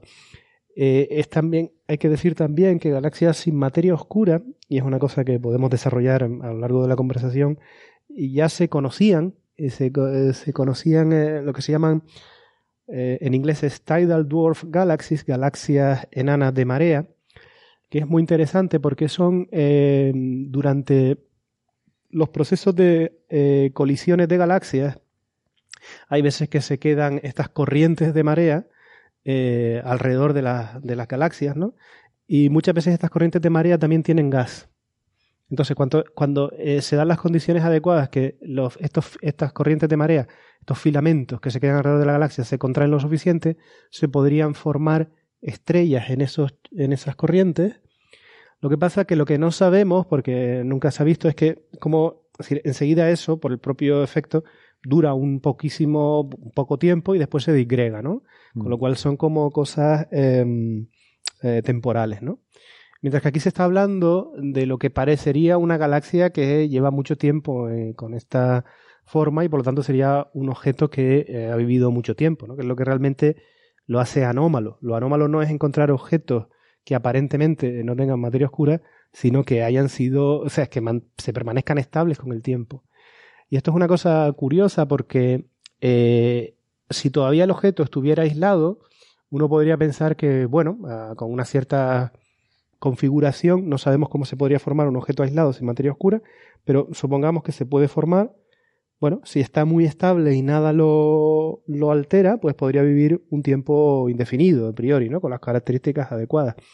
El problema es que eh, este tipo de objetos se ha detectado en ambientes que se llaman densos, ¿no? Muy ricos, con otras galaxias, con lo cual los periodos de interacción con otras galaxias alrededor son muy, muy frecuentes y por lo tanto es, difícil de entender cómo puede permanecer algo eh, gravitacionalmente unido cuando está recibiendo eh, colisiones o pasos cercanos por otras galaxias, ¿no? Es decir, que eso es realmente lo complejo de, de investigar y le añade parte del misterio, ¿no? Mm. Además del misterio que tenía esta galaxia en sí misma por no tener materia oscura, si recuerdan, tenía además la anomalía de que los cúmulos globulares, que son unas concentraciones de estrellas que tienen eh, las galaxias alrededor, eran extremadamente luminosos y extremadamente grandes. ¿no? Muchos misterios en esta galaxia. Eh, ahora vamos a seguir hablando de estos misterios y de qué pueden, eh, qué nos pueden enseñar. Eh, pero nosotros ahora vamos a hacer la pausa en la que aprovechamos para hacer la desconexión de las radios, aprovechamos para despedirnos de los oyentes que nos escuchan por la radio y les invitamos a que si quieren conocer los detalles de esta investigación sobre estas galaxias tan misteriosas eh, y la conversión que vamos a tener después sobre cosmología, a que eh, nos sigan en el tiempo de, de, podcast, la versión extendida del programa, que la lo versión del director, en internet. La versión del director, el corte del director, lo podrán encontrar en internet y ahí está todo completo. Además lo dejamos en cliffhanger. Sí. Lo dejamos ahí porque además me ha gustado que has hablado de las cosas misteriosas. Hay que reivindicar la palabra misterio para la ciencia. Mm. Venga, acompáñenos en el podcast y si no, pues nos vemos la semana que viene. Hasta luego. Hasta luego. Hasta luego. Hasta luego. Chao, chao.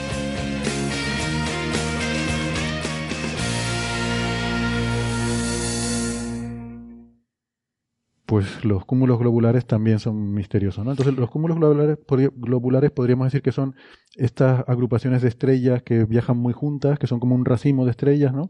Eh, son como bolitas que hay alrededor de las galaxias, distribuidas eh, en, en torno a las galaxias, la nuestra también los tiene, y que están en órbita, como si fueran satélites que orbitan la galaxia, ¿no? Yo animo a los oyentes que nos estén escuchando que pongan en su móvil o en su portátil o en lo que sea eh, cúmulo globular de estrellas y vean las imágenes y verán que, que eso, que son unas agrupaciones del orden de 100.000 o, o un millón de estrellas que viven en configuraciones muy compactas, se cree que su origen es muy primordial y que se quedan flotando alrededor de las estrellas. Una galaxia como la Vía Láctea, por ejemplo, tiene del orden de 200 cúmulos globulares. 200 cúmulos globulares. Sí, más o menos. Mientras que eh, galaxias como las que estamos hablando, pues tiene del orden de una decena, una docena, eh, porque hasta ahora lo que se conoce es que el número de globulares es proporcional o, crece con la, em, la masa de la galaxia, bueno, en realidad con, con el halo de materia oscura. Eso es lo que, lo que se ha investigado. Bueno, pues como Por tener referencia, esta galaxia misteriosa de la que estamos hablando, ¿cómo se compara su tamaño con la nuestra, por ejemplo? en cuanto a qué, en cuanto a masa, en, En cuanto, cuanto a tamaño masa, en físico. cuanto a tamaño. sí, Bueno, por, pues por en- tener la referencia en mente. Claro, depende, de- lo discutiremos ahora, ¿no? Depende de la distancia a la que la pongas, pero Claro. vamos a hacer eh, un orden de magnitud porque no cambia demasiado. Pues eh, viene a ser unas eh, 200 o 300 veces menos masiva, ¿vale? Vale. Eh, y en tamaño, depende de cómo definas tamaño, pero con la, con la, el error habitual con el que lo definen los tamaños los astrónomos, pues podría ser, eh, a ver, por ejemplo, mm, es que es difícil, es que, bueno, aquí me, me, me auto, me autocensuro porque no quiero dar mucha, no quiero hablar de esto, pero lo que quiero decir es que eh, son bastante más pequeñas que Bastante la- más pequeña que la bastante- nuestra. ¿no? bueno, Si has bastante- dicho 200 veces menos masiva, pues ya bueno, nos da una pues idea por que ejemplo. Eh, pues por ejemplo, por dar un orden de magnitud, unas, lo que cuando uno ve una imagen de una galaxia, pues diría que es como 10 veces más pequeña que la Vía Vale. Láctea.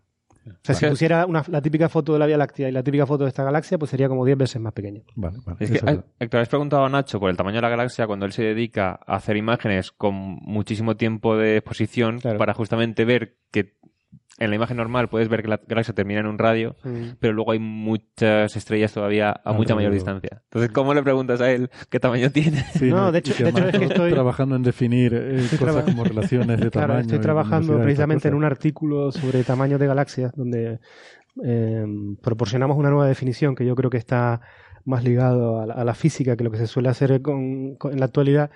Y, y entonces, claro, es que como tirarme de la lengua y podría Claro. hablar, otro, pero ya hablaremos en otro coffee break de tamaños de galaxias, que creo que es un tema muy Pero interesante. fíjate que una pregunta que aparentemente es sencilla, ¿cuánto de grande es esta galaxia comparada con la nuestra? Cuando le preguntas a alguien que es muy experto en la cosa, eh, se vuelve complicada la Claro. respuesta, ¿no? O sea, Es como decir, ¿a qué altura llega la atmósfera? Sí. Pues Sí, algo así, sí porque es precisamente ese clásico problema de que eh, estamos eh, eh, normalmente en la vida cotidiana a hablar de tamaño, pues es relativamente intuitivo. El tamaño de una mesa, coge una cinta métrica, pues tres metros, dos Mm. metros, lo que sea. Pero claro, eh, todo es relativo. Si yo te digo dame la precisión del tamaño de una mesa, no en milímetros, sino en, en nanómetros, pues ya no está tan claro cuál es el tamaño de la mesa, porque oscilará o lo que sea. Quiero decir que son cosas que, como siempre, depende de lo que quiera Depende de uno. la definición, sí. Efectivamente. Estamos acostumbrados a cosas con borde definido. Mm. Sí, pero tú planteabas el- el- hasta dónde Sí. llega la atmósfera. Si pregunto eh, la atmósfera de la Tierra comparada con la de Marte, uno puede poner una definición y decir, bueno, ¿en qué momento cae un factor 2? Pues en la Tierra cae un factor 2 en tanta altura y en Marte cae un factor 2 en tanta altura. Bueno, eso podrían ser. Pero... Bueno, da igual, nos estamos desviando. ¿cuándo llega Solo quería a saber, tanta es una galaxia pequeña comparada Sí, sí, con la sí. nuestra, ya está. Sí, es una galaxia. de- de- definitivamente, Pero, perdona, no quería interrumpir a Héctor, que igual No, no, no, te interesante. decía que... definitivamente es una galaxia de las que se llaman enanas. Vale. ¿Vale? Y es como. em, pues eso, como la, si las nubes de Magallanes son satélites de nuestra galaxia y son galaxias enanas, pues esta todavía sería un factor 10 menos masivo, todavía son más pequeñitas. Son más pequeñas que la nube de Magallanes. Bastante más pequeñas, sí. por tener una idea. Sí, sí. Y también se dice que es ultradifusa. Sí. Eh, ultradifusa se refiere a, a la densidad de estrellas que tiene, ¿vale?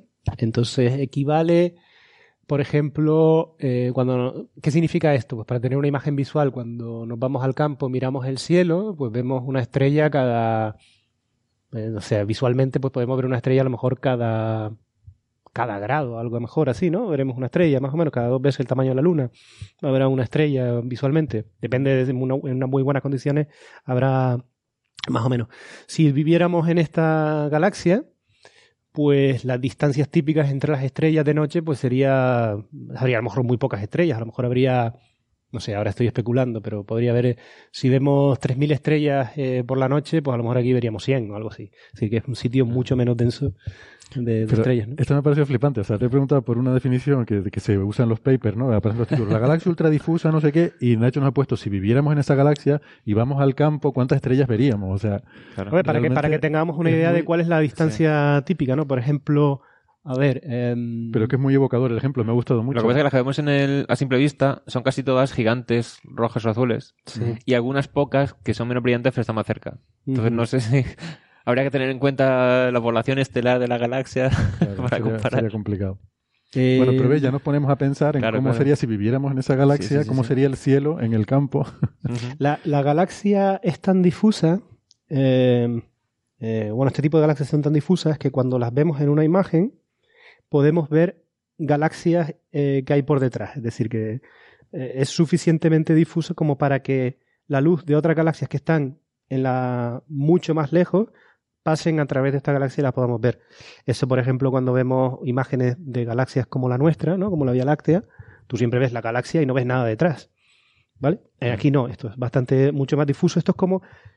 Y eh, eso tiene es por el- gas y polvo que absorbe lo que hay detrás. en- eh, principalmente en galaxias como la nuestra, es simplemente porque nuestra galaxia tiene tantas estrellas eh, por unidad de superficie, cuando lo vemos, que, que no hay forma de, de- de ver estrellas detrás, ¿no? Sí, Simplemente que es una cuestión de densidad. Todo lo que hay detrás. Sa- sa- satura la luz, ¿no? De, Mm. aquí es- estamos viendo, es- tienen, estas galaxias tienen densidades promedio equivalentes a las partes periféricas de nuestra galaxia.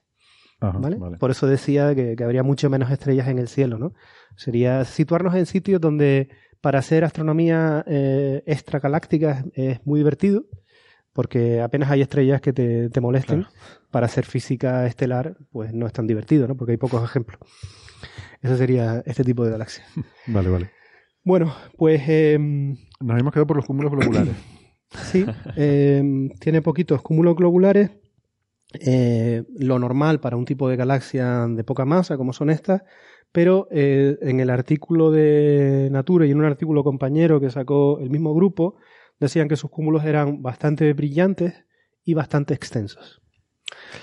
Y este es un tema muy interesante porque mm, el tamaño de los cúmulos globulares en todas las galaxias conocidas es independiente de su brillo.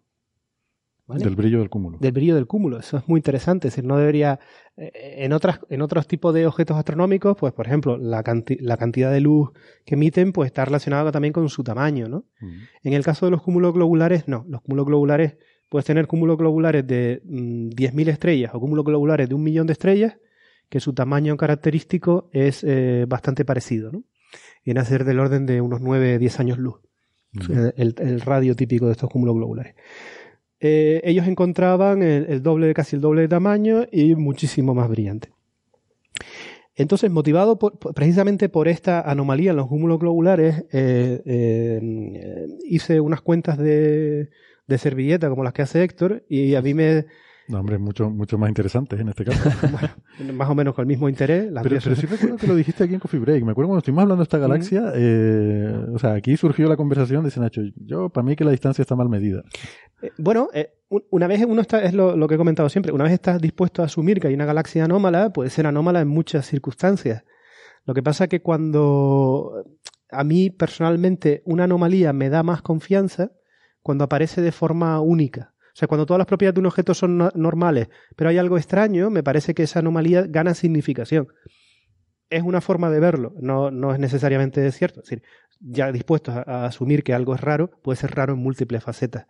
Pero a mí me da más confianza si es solo en una, porque es más difícil explicar eh, esa anomalía eh, con respecto a, tener anomalías en muchos sentidos. ¿no?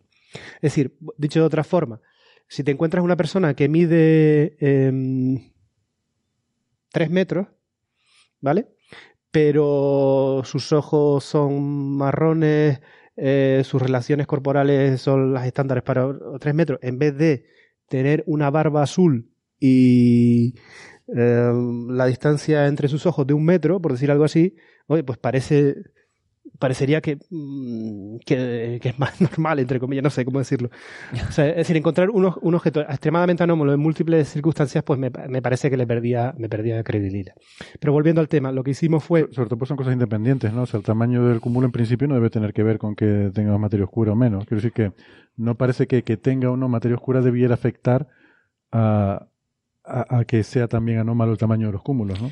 A priori, a priori no. Después ya veremos que los teóricos son lo suficientemente inteligentes como para explicar cualquier observación, lo cual habla mucho de los teóricos. Pero bueno, lo, la cuestión es que haciendo unos números rápidos, eh, uno se da cuenta que la luminosidad de los globulares, que es una cosa que está desacoplada del tamaño de los cúmulos globulares, se convierte en propiedades normales si la galaxia estuviera más cerca. Entonces, eh, bueno, pues parecía natural reunir a un grupo de gente experta en medir distancias a galaxias y poblaciones estelares y todo lo que uno se le pueda ocurrir e intentar medir eh, de de todas las formas que se nos ocurría la distancia a esta galaxia. Y entonces en el artículo que, ahora mismo ha salido en las noticias es un artículo que principalmente hacíamos este trabajo y utilizando hasta cinco eh, caracterizadores diferentes de distancia encontrábamos que la galaxia parece estar más cerca que eh, la galaxia, que la um, distancia que se había propuesto originalmente en el artículo de Nature, que además se había propuesto con un medidor de distancia que sabemos a día de hoy que está mal calibrado y que produce distancias anormalmente largas. ¿no? De hecho, esto lo. Este, este es tu artículo, perdona, el, que, está publicado hablando, el que se ha publicado. El de la ahora, nota de prensa reciente. El de la nota de prensa que decía resuelto el misterio de la galaxia en materia Mm. oscura. Ese Bueno, es el que ya aquí lo hemos me llama la atención pero- porque el artículo original no es una galaxia con un misterio sin resolver. No. No, era una galaxia se encuentra que le falta materia oscura, Mm. seguro. Y luego titular, se ha resuelto el misterio. Mm.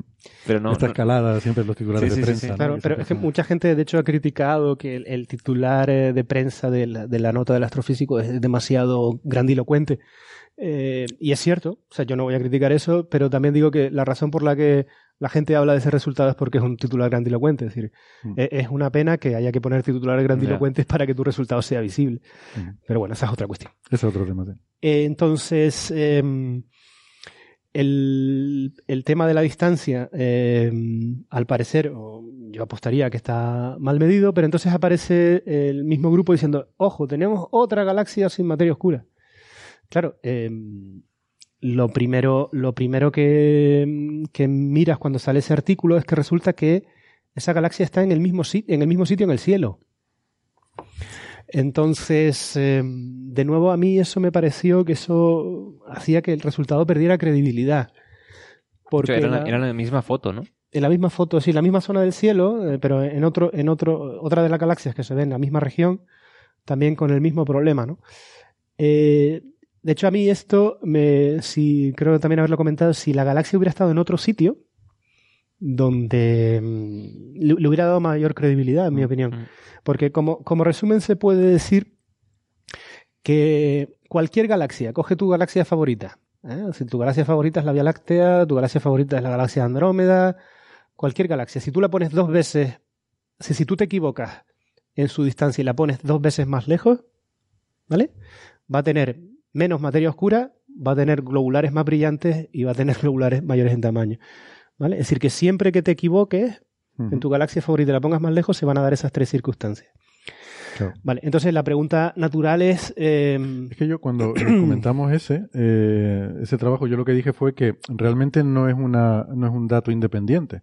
Es un, Claro. un dato que está ligado al anterior. Quiero decir, si tú te crees que la galaxia anterior está a la distancia que dijo Van Dokkum, entonces esta galaxia también lo está, porque está en el mismo sitio, en el mismo campo, también lo está y también eh, tiene las mismas características. Si tú te crees el, el resultado de Nacho y colaboradores de que realmente se han equivocado con la distancia y está más cerca, entonces esa otra también estará más cerca, con lo cual es como lo mismo. Bueno, vamos, vamos a aclarar un poco más, porque evidentemente estos autores no son, no, son todo menos tontos, son gente bastante inteligente.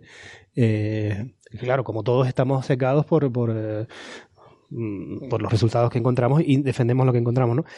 La razón por la que ellos ponen este objeto a, a- distancia más lejana de lo que creemos nosotros que está, es porque cuando uno mira la imagen de, de dónde está la galaxia, hay una galaxia muy masiva en ese campo, que es la galaxia NGC 1052, que es una galaxia elíptica bastante masiva, donde se ha medido la distancia de este objeto con, técnicas que, creemos fiables, bien calibradas, y sale que está a, a, esa distancia lejana, 20 megaparsec. Es decir, que cuando ellos aplicaron su, su método de medir distancia y le salió algo parecido, la inferencia natural fue decir, bueno, pues parece que lo natural es que estén asociadas.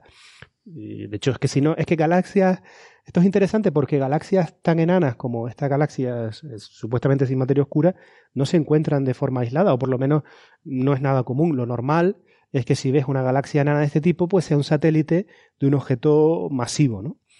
Es decir, que estos autores, yo creo que, viendo el hecho de que había una galaxia masiva y de que con su método le salía a una distancia parecida, eh, pues lo asociaron y, han seguido así. Entonces, eh, em, el trabajo nuevo, lo que estamos haciendo es, eh, hemos medido la distancia a la nueva galaxia y nos sale también que está cerca, como la otra galaxia. Y entonces, claro, hemos seguido trabajando en medir la distancia a todas las galaxias que hay en esa dirección. Porque la galaxia, cuando uno pone la, imagen, yo recomiendo, para que entiendan bien, recomiendo a los oyentes interesados que, vayan y vean eh, una foto del cielo en esa zona. Ahí, Envíame una imagen y la ponemos en, el, la referencia del episodio. De acuerdo. Eh, lo que verán es que hay varias galaxias. Está la galaxia esa elíptica principal y después hay un par de galaxias espirales que también están en esa misma dirección eh, donde, claro, hasta ahora la gente no se había tomado la molestia, porque, bueno, dos galaxias espirales cualesquiera, nadie se había tomado la molestia en tratar de medir su distancia de forma más segura, ¿no? Entonces, lo que hemos hecho nosotros es recopilar la información de la literatura sobre estas galaxias y medir la distancia, además de a la nueva galaxia supuestamente sin materia oscura, a las otras dos galaxias que se veían espirales. ¿no? Y hemos encontrado que eh, hay eh, esas dos galaxias que se ven espirales están también cerca, mientras que la galaxia elíptica tiene otra compañera que está lejos. Es decir, es mm. que la conclusión de nuestro trabajo actual, el que hemos enviado a la revista y está, ya te digo, casi aceptado, es que eh, hay dos grupos de galaxias en la misma em, en la misma línea de visión del cielo. Es decir, que de alguna forma esto podría explicar el misterio, ¿no? Es decir, no es que, eh, no es que eh, estas galaxias sin materia oscura estén em, aisladas, ¿no? Sino que pertenecerían a un grupo, pero que está más cerca. Entonces mm, se resolverían de forma natural pues eh, los dos tipos de, observaciones, ¿no? El hecho de que, de que estén cerca y por tanto sus propiedades sean más naturales y también de que no estén aisladas, ¿no? Entonces, e, ese es el resultado más importante de la nueva contribución eh, pero eh, las medidas de distancia por ahora tienen bastante error, desgraciadamente, porque nos faltan más datos. ¿no? Entonces saldremos de dudas sobre esta segunda galaxia sin materia oscura relativamente pronto, eh, porque el, grupo competidor ha conseguido datos con el telescopio espacial, datos profundos, y serán capaces de medir la distancia eh, con bastante precisión, una precisión a lo mejor de un 10% o algo así. ¿El grupo competidor? Es el grupo de Bando sí. Eh, nosotros ahora eh, lo medimos con la precisión de los datos actuales, que son lo que son. pero bueno, esa galaxia se medirá a la distancia dentro de dos o tres meses, pues me imagino que la observará el Hubble, porque ahora es invisible por la, por la localización en el cielo. Pero el Hubble la observará de forma más profunda, que yo me imagino que pues para otoño o algo así el, grupo competidor pues sacará la distancia con, precisión. El eh, problema que tendremos es que la primera galaxia, la galaxia original, la, del artículo de Nature, no hay planeadas observaciones. La razón por la que no se va a observar la primera galaxia, la verdad que lo desconozco. El grupo, el grupo de Van eh, tenía la opción de, pedir las dos galaxias, me imagino al Hubble, pero decidió observar la, la segunda. La segunda galaxia yo me imagino que, pero esto es especular, porque no, estoy en su cabeza, que decidieron darle prioridad a la segunda galaxia porque todavía es más extrema que la, que la galaxia original. Y por más extrema me refiero a que la, la, la cantidad de, de, materia oscura que han medido, eh, o, sea, o que no han medido, si quiere que lo diga de otra manera, porque dicen que no tiene materia oscura, eh, o sea, la dinámica de, de la galaxia es tan anómala que incluso con las estrellas es imposible explicarlo. Es decir, sería como una de, es decir, mientras que en la anterior, poniéndola a la distancia eh, equivocada y con una serie de hipótesis, eh, podían explicar los movimientos solo con las estrellas, aquí con las estrellas esperaría que, que, que, las estrellas se movieran más rápido y sin embargo la dinámica que han medido todavía es, es inferior. Mm. Es cierto que todavía esos resultados son preliminares porque la, eh, está basada, eh, sus medidas dinámicas están basadas en los cúmulos globulares que han detectado en la segunda galaxia y los que han podido estudiar son solo siete cúmulos, ¿no? Mientras que en, en la galaxia original pues estudiaron 10, es decir, que todavía estas medidas tienen una incertidumbre bastante, bastante grande, ¿no? Pero sí me gustaría decir que lo que hemos ido aclarando con el tiempo es que la distancia juega un papel, está claro, la distancia juega un papel en la, en la inferencia que uno hace de la cantidad de estrellas que hay, pero hay, eh, cuando se ha ido asentando la, el análisis, eh, estamos viendo también las diferencias que estamos asumiendo entre los dos grupos. ¿no? Una de las cosas que estamos asumiendo diferente, por ejemplo, es que aunque uno observe eh, la cantidad de la luz en las estrellas, imagínate que, uno ya ha fijado la distancia, ¿de acuerdo?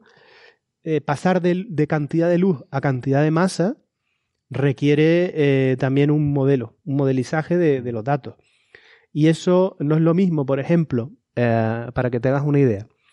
Si, por ejemplo, la galaxia esta estuviera dominada por estrellas jóvenes y, y azules, por ejemplo, eh, serían estrellas muy brillantes y la cantidad de masa que yo asociaría a ella sería eh, menor que si, por ejemplo, observara estrellas muy viejas, muy apagadas, donde la misma cantidad de brillo se transforma en mucha mayor masa subyacente, ¿no?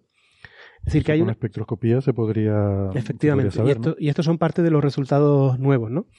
Es decir, para pasar de luz a masa hay que multiplicar por una cosa que se llama la relación masa-luminosidad.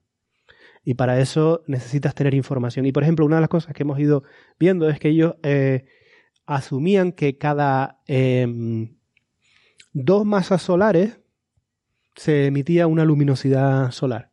Esa es su, su, su inferencia. Uh -huh. Ellos nunca lo, lo, han medido, sino que lo han, así lo han medido. A ver, eh, es complicado entrar en estos detalles sin cuestiones técnicas, pero ellos asumían una relación masa-luminosidad 2, mientras que nosotros con nuestros datos medíamos una relación masa-luminosidad 1. ¿Vale? Eso también bajaba, por tanto, la cantidad de, de masa en estrellas por, a, por, unidad de luz que observamos. ¿Vale? Eso también formaba parte del problema eh, de, eh, de cuánta masa tienes en estrellas, ¿no? aparte mm. del problema de la distancia. Mm. Eso es una, un aspecto que quería dejar claro también. Eh, con la espectroscopía, lo que hemos visto es que ni, ni nosotros ni ellos, eh, nuestra inferencia inicial o su inferencia inicial, sino parece que la espectroscopía da que la relación masa-luminosidad es uno y medio. Oh. ¿Vale? En ese sentido, por ejemplo, ellos han tirado hacia arriba la cantidad de masa que ponen las estrellas, nosotros nos habríamos quedado un poco cortos, pues en esa transformación parece que un, un factor uno y medio es lo más razonable según los datos espectroscópicos nuevos que se han obtenido. ¿vale? Donde están, por ejemplo, trabajos como nuestro grupo o los trabajos de grupos de gente de del Observatorio Europeo Austral, e incluso ellos también obtuvieron espectroscopía, aunque no midieron eso. Pero en la gente que sí lo ha medido nos sale una, una relación masa-luminosidad de 1,5, es decir, intermedio entre las dos hipótesis originales, ¿no? Pero bueno, estas son cosas que afectan a la cantidad, el contenido de materia oscura de la galaxia, pero no También. las anomalías de los cúmulos, por ejemplo. No, no. La, la, anomalía de los cúmulos solo lo puedes resolver con una cuestión de distancia. O sea, la distancia resuelve la anomalía de los cúmulos, eso da igual lo que haga. Si la, de hecho, si la distancia es lejana, como ellos dicen, los cúmulos son anómalos. Mm. Con la distancia cercana no. Pero estoy hablando un poquito para que la gente entienda que lo de la distancia es lo primero que hay que medir para saber de qué estamos hablando, pero no es, no es lo único que hay que medir cuando uno dice cuál es el contenido en materia oscura de, de una galaxia. Si también tienes que saber cuál es el contenido en materia visible, en materia de estrellas. ¿no? Claro, y lo que estás diciendo es la proporción de materia oscura y materia visible. Exacto.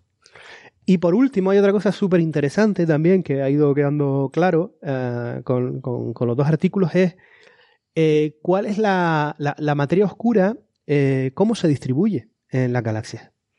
Entonces, eh, por ejemplo, no es la misma, no es la misma distribución, la materia oscura no se distribuye de forma igual en una galaxia como la Vía Láctea que en una galaxia enana. Y esto es una cosa que, eh, que hemos ido aprendiendo con el tiempo. En las galaxias enanas, toda la, mm, los indicios observacionales, la evidencia observacional es que la materia oscura en su centro se distribuye de forma mucho más plana, es lo que se llama un perfil eh, de materia oscura tipo core, tipo núcleo. Mientras que en galaxias más masivas como la Vía Láctea, en lo que, lo que se, la distribución de materia oscura es más densa hacia el centro, son, es un tipo Caspi, se llama en inglés, o Navarro Frengan White. Mm. ¿Vale? Y eso es muy interesante porque cuando uno hace inferencia de la cantidad de materia oscura que tienen las galaxias, uno mide la cantidad de materia oscura dentro de un cierto radio, que es el radio al que uno puede estudiar la distribución de estrellas o la dinámica de sus cúmulos globulares, por ejemplo. Pero dependiendo del modelo de materia oscura que uno utilice, ¿vale? La cantidad de materia oscura compatible con eh, la dinámica de lo que observa va a ser muy diferente. Si yo, por ejemplo, asumo que las galaxias enanas estas tienen mucha, deberían tener mucha materia oscura en el centro, ¿vale? Me va a salir que, que, que tengo, que debo tener necesariamente un halo de materia oscura muy pequeño para, para poder eh, contrarrestar el hecho de que no observo esa densidad de materia oscura en el centro. Sin embargo, si yo asumo que la densidad de materia oscura es relativamente plana, ¿vale? Entonces eh, puedo tener un montón de materia oscura en la parte de fuera de la galaxia compatible con la dinámica que observo en su centro. Y esto es muy clave. Y porque, por ejemplo, cuando uno va a sus artículos originales, el grupo de Van Dokun supuso una distribución de materia oscura con mucha densidad de materia oscura en el centro. Mm. Mientras que nosotros utilizamos la distribución de materia oscura que creemos más, eh, más razonable para este tipo de galaxias, que es la de menos densidad de materia oscura en el centro. Y eso, ese es el mayor ah, contribu- eh, con- contribuyente a explicar la grandísima diferencia en materia oscura que nosotros medimos. Mientras, es decir, esto, esto es lo que nos da casi hasta un factor 10 diferente. ¿Vale?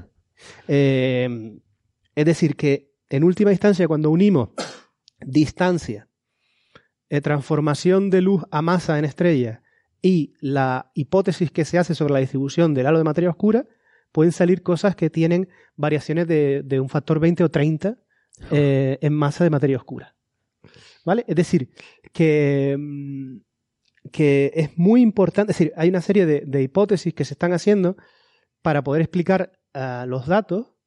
O sea, con todo esto lo que quiero resumir es que al final, incluso independientemente de que las galaxias estén lejos o no, el mayor contribuyente a explicar la cantidad de materia oscura que pueda tener uno o no un objeto es la hipótesis que se hace sobre la distribución de cómo se distribuye la materia oscura en las galaxias.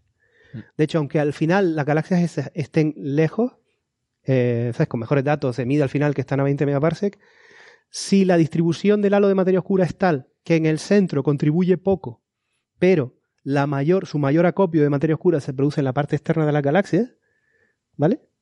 Eh, aún así serán dominados globalmente por la materia oscura, aunque en el centro su contribución sea eh, relativamente compatible con la que se observa en estrellas, ¿no?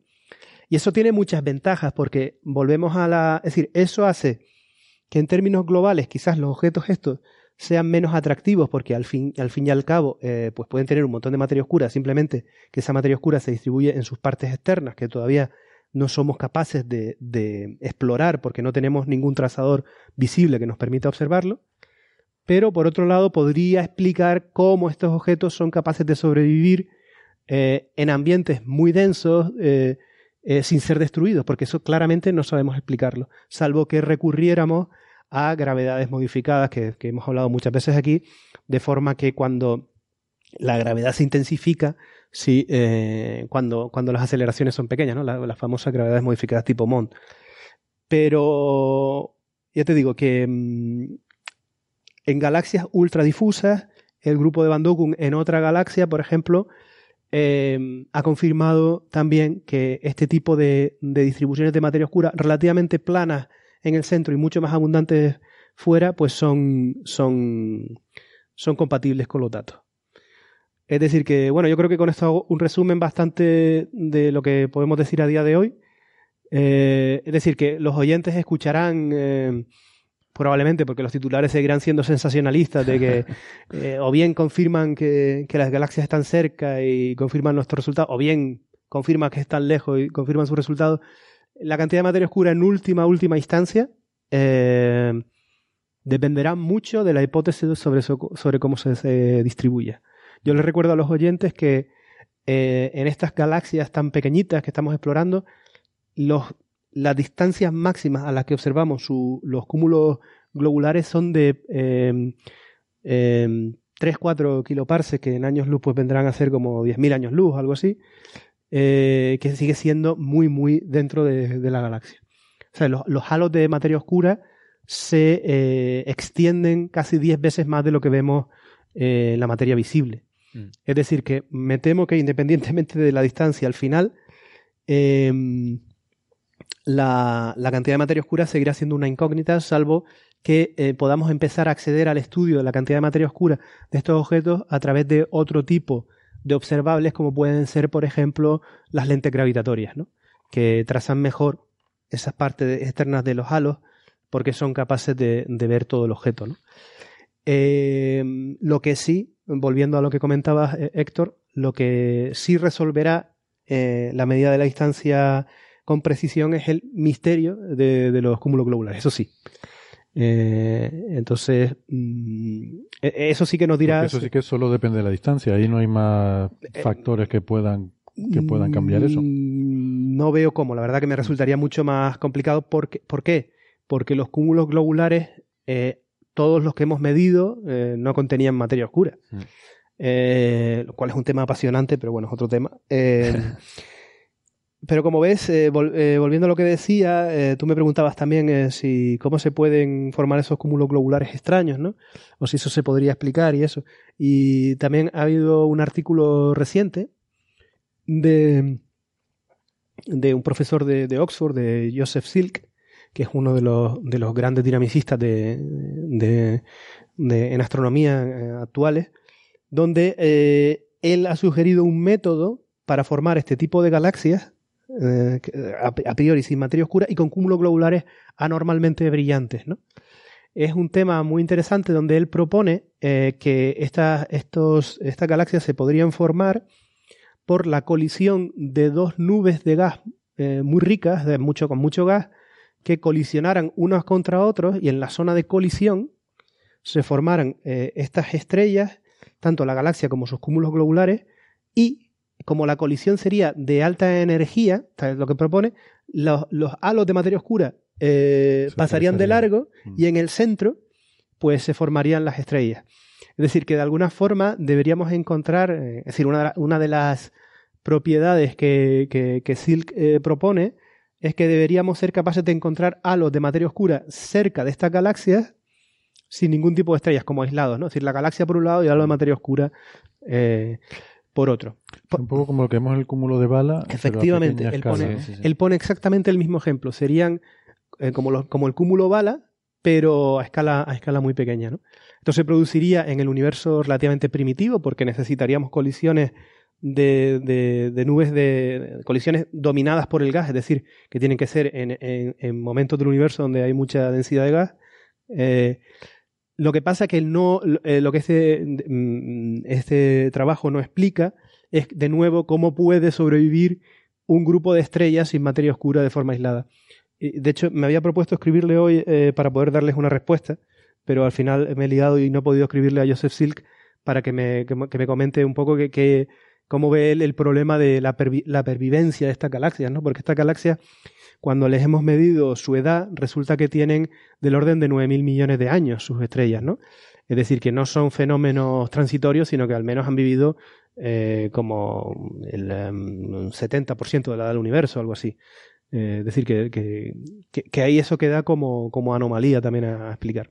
Uh -huh. Sí, es un tema interesante, como ven, hay un montón de ramificaciones posibles, se abre mucho debate, nos habla un poco de, de galaxias que están un poco al límite, eh, pero realmente como pasa en ciencia, eh, al principio se vende el mensaje de la espectacularidad, una galaxia sin materia oscura, la, la distancia y tal, y al final las cosas, eh, cuando uno va rascando, siempre están estas sutilezas eh, y estas complejidades que eh, hacen el tema interesante. Al final todo es complicado. Al final resulta que, que parece que eso, ¿no? Que de, de, cuatro leyes fundamentales sale todo un zoológico de propiedades de la naturaleza para volvernos locos, ¿no? Y, y, una cuestión, Nacho, el, estas dos galaxias aparentemente sin materia oscura son NGC 1052 de F2 y de F4, porque se pensaba que estaban asociadas a NGC 1052. Exacto. Pero lo, lo, que tú comentas, si la distancia está más cerca, están asociadas a alguna de las otras galaxias que vemos ahí, sí. o son galaxias independientes. No, de hecho, la idea, la idea, yo creo que el nombre adecuado sería NGC 1042, que es la espiral bonita que estás viendo en la imagen eh, esa espiral grande que se ve casi de cara. Sí. Esa es la galaxia que hemos medido bien la distancia, bueno, me, mejor, hemos medido mejor la distancia y sale eh, también de 13 megaparsec. Mm. O sea, o sea, cuando tú hablabas de dos galaxias, perdona, sí. Héctor, cuando tú hablabas de dos galaxias cercanas en la imagen, eh, serían NGC 1042 y 1035, sí. y las dos lejanas 52 y 47. Correcto. De hecho, en, la nueva, en las nuevas imágenes profundas que hemos hecho nosotros y el grupo de Van Dokun, la galaxia 1052 y 1047 que están en interacción, se pueden ver en las imágenes profundas como se hay unas colas de marea maravillosas entre esas dos. Sí, sí. Eso lo comentabais la... en vuestro artículo, sí, exacto. Sí. En la, ese es un artículo que, eh, que, es el de Müller, el año 2019, que ha salido hace dos o tres meses. Está, se puede encontrar en el, en el Archive y también en el, eh, está publicado también en Astronomía and Astrophysics, donde se ve una imagen muy, muy profunda. Esa puede ser una de las imágenes que te, que te envíe Héctor para. Uh -huh. Porque creo que esta conversación se entiende mucho mejor viendo, viendo, el, viendo, la imagen o sea, viendo todo el zoológico de galaxias que hay, que hay alrededor. De hecho, la galaxia nueva, la DF4, si te fijas, Francis, está muy cerca de una espiral 1035. Sí. Y de hecho, si están las dos a distancia corta, eh, la distancia entre ellas es tan pequeña que, que, es casi como ves es del tamaño de la propia galaxia 1035, ves que es más o menos esa distancia. Con lo cual, una de las cosas que he estado haciendo es mirar las imágenes de, del Hubble actual para intentar ver eh, si hay eh, alguna distorsión en la parte de fuera de la galaxia esta eh, 1035. Sí, en las dos. En, en, 1035 no tenemos imágenes del Hubble, desafortunadamente, pero ah. si la ves parece como que es un poquito, está como un poco inflada, ¿no? Y entonces lo que estaba mirando es si, eh, si la galaxia satélite esta, la DF4, muestra algún síntoma de interacción en sus partes periféricas. Desgraciadamente las imágenes aún no lo son lo suficientemente profundas. Mm. De hecho, el otro día, hace un par de noches, estaba calculando el límite de, eh, cuál sería el límite de Roche, ¿no? El límite de desintegración, para ver si se podría, y me salía que sería, que, se, que se podría empezar a ver. Eh, bueno, una de las cosas que, buenas, positivas de las nuevas imágenes profundas del Hubble es que nos van a permitir estudiar no solo mejor la distancia de esta galaxia, porque resolverá sus estrellas de forma más clara, sino que también nos permitirá estudiar su parte eh, exterior.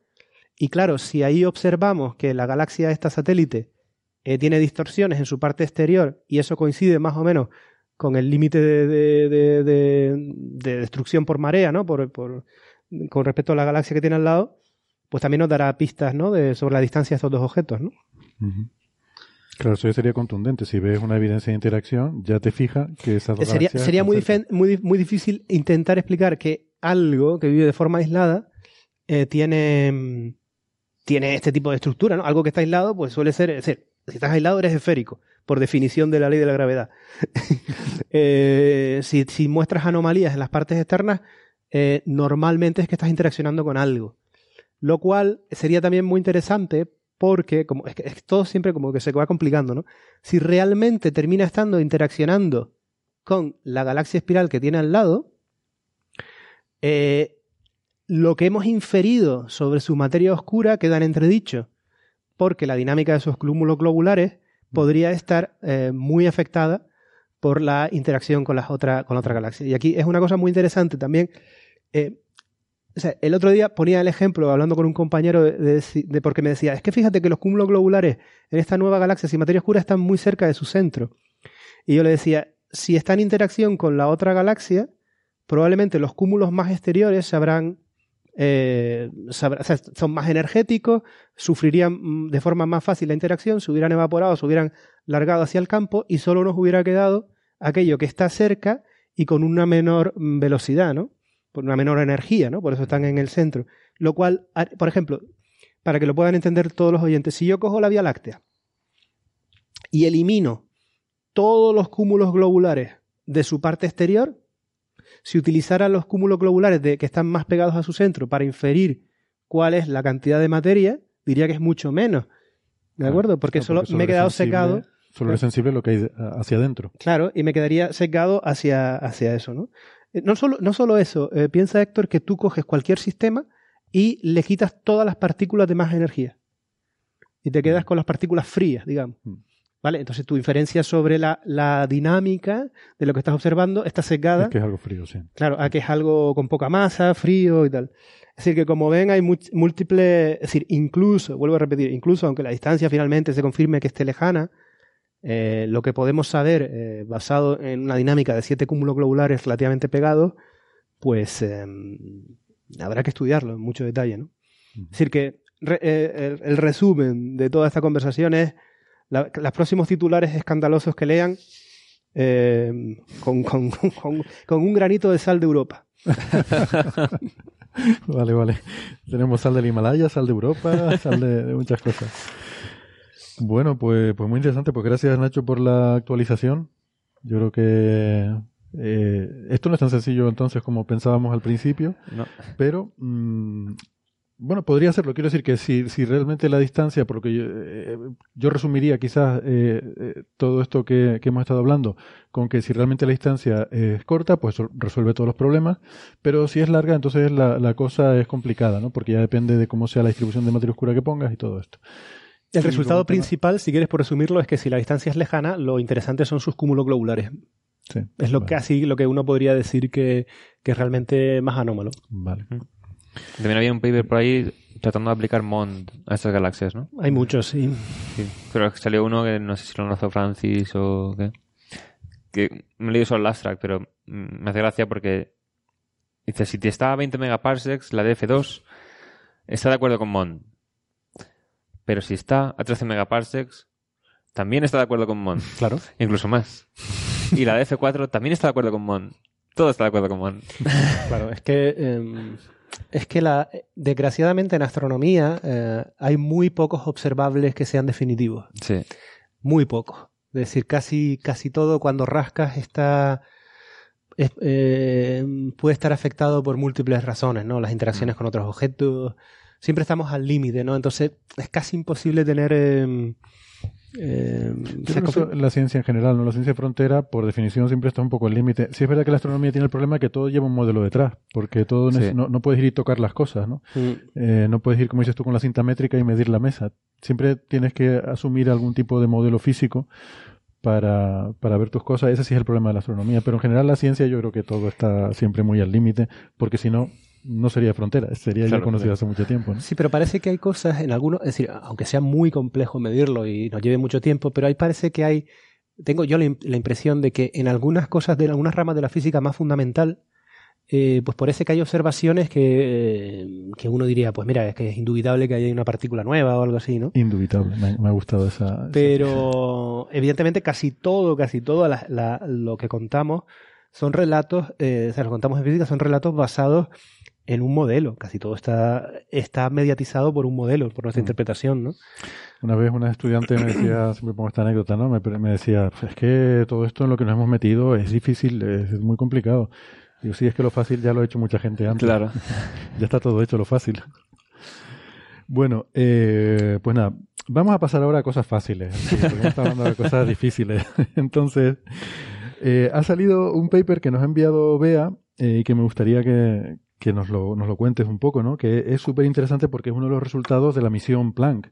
Eh, ya saben que Planck es ese satélite que ha revolucionado la cosmología dándonos eh, el mapa más detallado y más preciso del fondo cósmico de microondas que hemos, que hemos tenido hasta la fecha.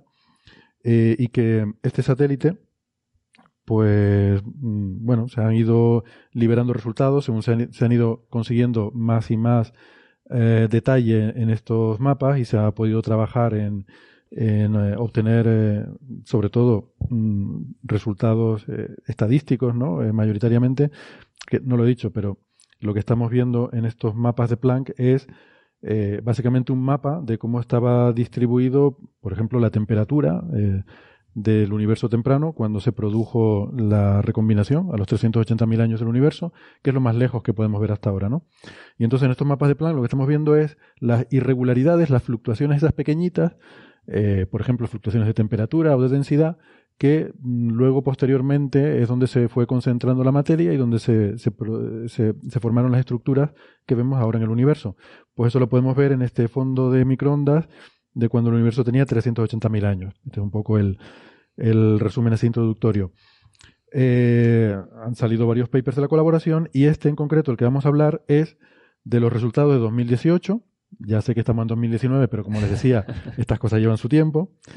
El paper número 7 de los resultados de Planck 2018. ¿Vale? O sea, de 2018 salieron una serie de papers, pues este es el número 7. Y este paper número 7 eh, fue, les comento como anécdota, fue enviado a la revista Astronomy and Astrophysics en febrero de 2019 y fue aceptado en marzo de, 2019 y ha salido publicado ahora. Curiosamente, el paper 8 ya salió publicado el año pasado, mucho antes. Sí, sí. sobre, sobre otros temas, ¿no? Bueno, Era como que. Cada eran en total de papers? ¿En, total los de 2018 o, en total de total? Los de 2018, que. Eh, creo que nueve, no sé si. ¿Tienes el número, Bea? Creo que. No sé si son 12. Ah, 12. Sí, algo así. Sí. Porque 13 daba mala suerte, ¿no? sí, pero eso que estaban, pasaron para el año siguiente. Que cada uno tenía una temática concreta y no eran por orden de publicación. Era cuando se terminaba el análisis de esta parte en concreto, pues ya salía el paper. Entonces quedaban como uno o dos que tardaron un poco más y este ha salido ahora, que es el que faltaba, ¿no? Claro, o sea, cada uno se seleccionaba un trabajo y según va haciendo ese trabajo, pues lo publican, ¿no? Pero que todo, claro, salen en el orden que salen. quedaron tres por publicar el año pasado. Uno fue el de no gaussianidad, que comentamos hace, no sé si dos o tres episodios. Este, y todavía queda uno, queda ah, uno por salir. Vale, vale. Bueno, pues este es muy interesante porque este es sobre, sobre los resultados de la isotropía y las estadísticas, eh, pero mirando sobre todo algo que es la polarización de, las señales que nos llegan. Hasta ahora habíamos estado hablando de la intensidad es decir, de esos mapas que vemos son mapas de, intensidad, de cuánta energía nos llega de cada punto del cielo. Pero ahora vamos a hablar un poco de la polarización, que para el que no lo tenga claro, pues sabemos que eh, la luz, la radiación electromagnética, las ondas de radio, son una vibración del campo electromagnético y esa vibración la podemos imaginar como una onda que vibra, como la de en una cuerda, ¿no? Y entonces, si esa vibración eh, es en un plano, o sea, si la cuerda vibra arriba y abajo, en este caso el campo eléctrico vibra arriba y abajo, pues ese plano en el que vibra, decimos que es el plano en el que está polarizada la luz. ¿Qué pasa? Que la luz normalmente, de hecho llamamos luz natural a la luz que no está polarizada. Em, es luz que no está polarizada, quiere decir que está vibrando en todas las direcciones, está mezclada todas las direcciones posibles de vibración. Eh, pero en, el, en cosas como hay procesos físicos que esperamos que sí produzcan un poquito de polarización y ese poquito de polarización puede ser medible y nos puede dar información sobre los procesos que están, que están teniendo lugar. ¿no? Entonces, Planck no está, hay que decir que no estaba diseñado para medir polarización, entonces las medidas que hace son un poco son un poco burdas. Eh, yo no sé exactamente. No estaba en el Planck, ¿no? No estaba en el Planck. Exactamente. Muy bueno. Eh, entonces yo no sé cuánto de crudas son, pero, pero sí sé que, bueno, se dice que es un poco una, una cosa que se ha sacado eh, porque, porque se podía sacar y, por ver que, uno siempre intenta exprimir todo lo que tiene, ¿no? Eh, y entonces aquí presentan los resultados de esas medidas de la polarización.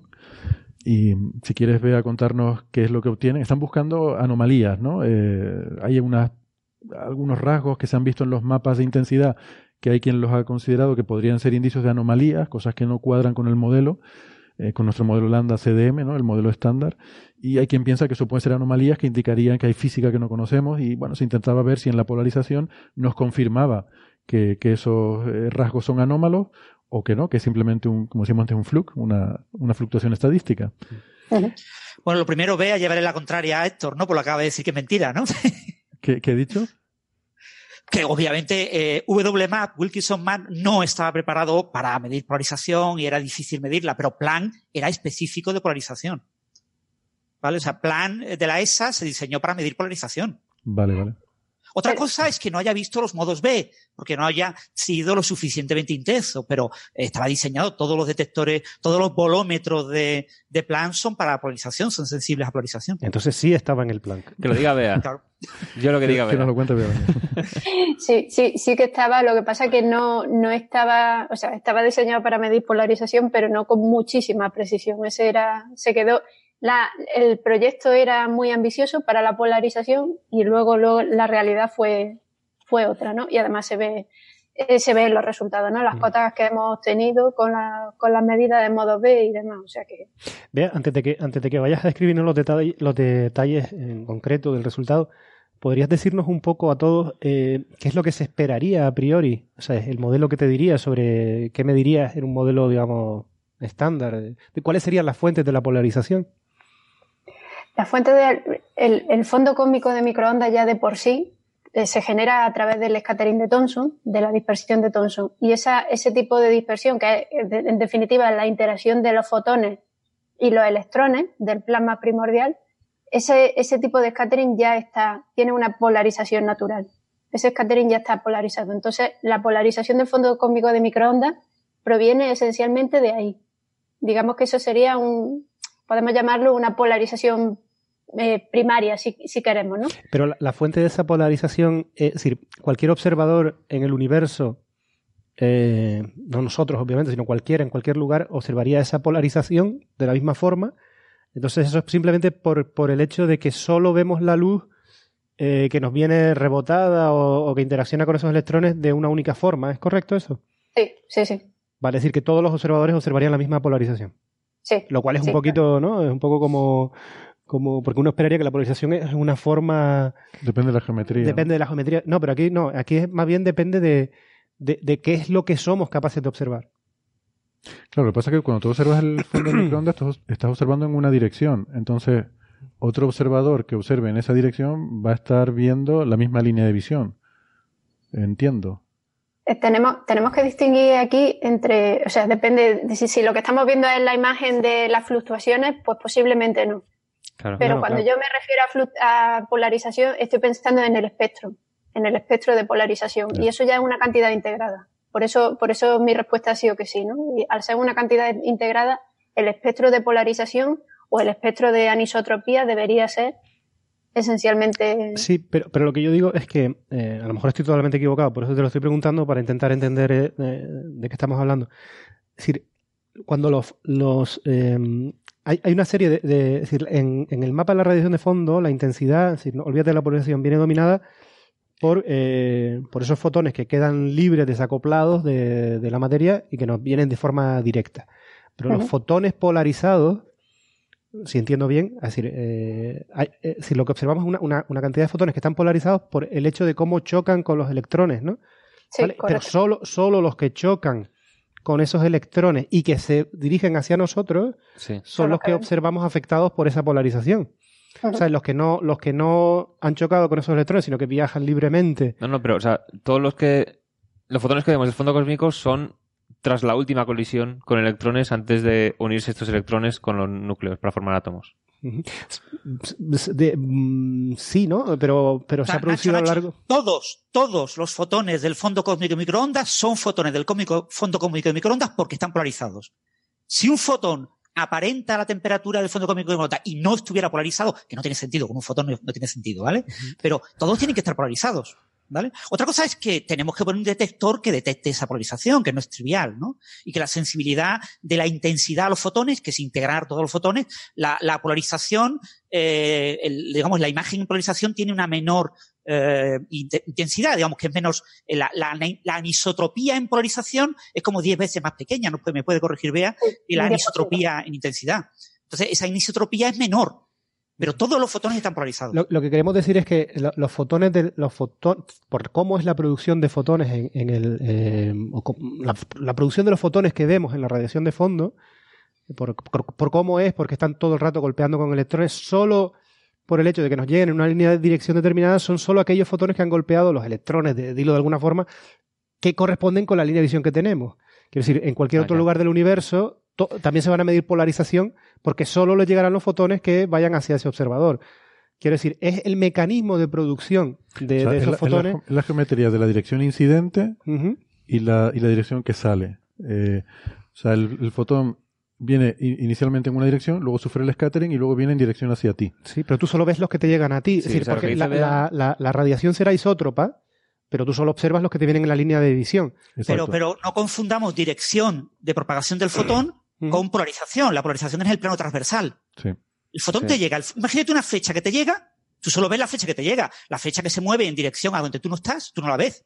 Vale, pues eso es lo que eso es lo que estoy tratando de entender. Eh, Pero eso no tiene nada que ver con la polarización. Ahora, la polarización es de la flecha que te llega en el plano en el que vibra el campo electromagnético, ahí hay una oscilación diferente entre la componente de una polarización y la componente de la otra. Porque los fotones tienen dos componentes, un campo cuántico con dos componentes, que vibran de forma independiente. Por eso todo fotón necesariamente está polarizado.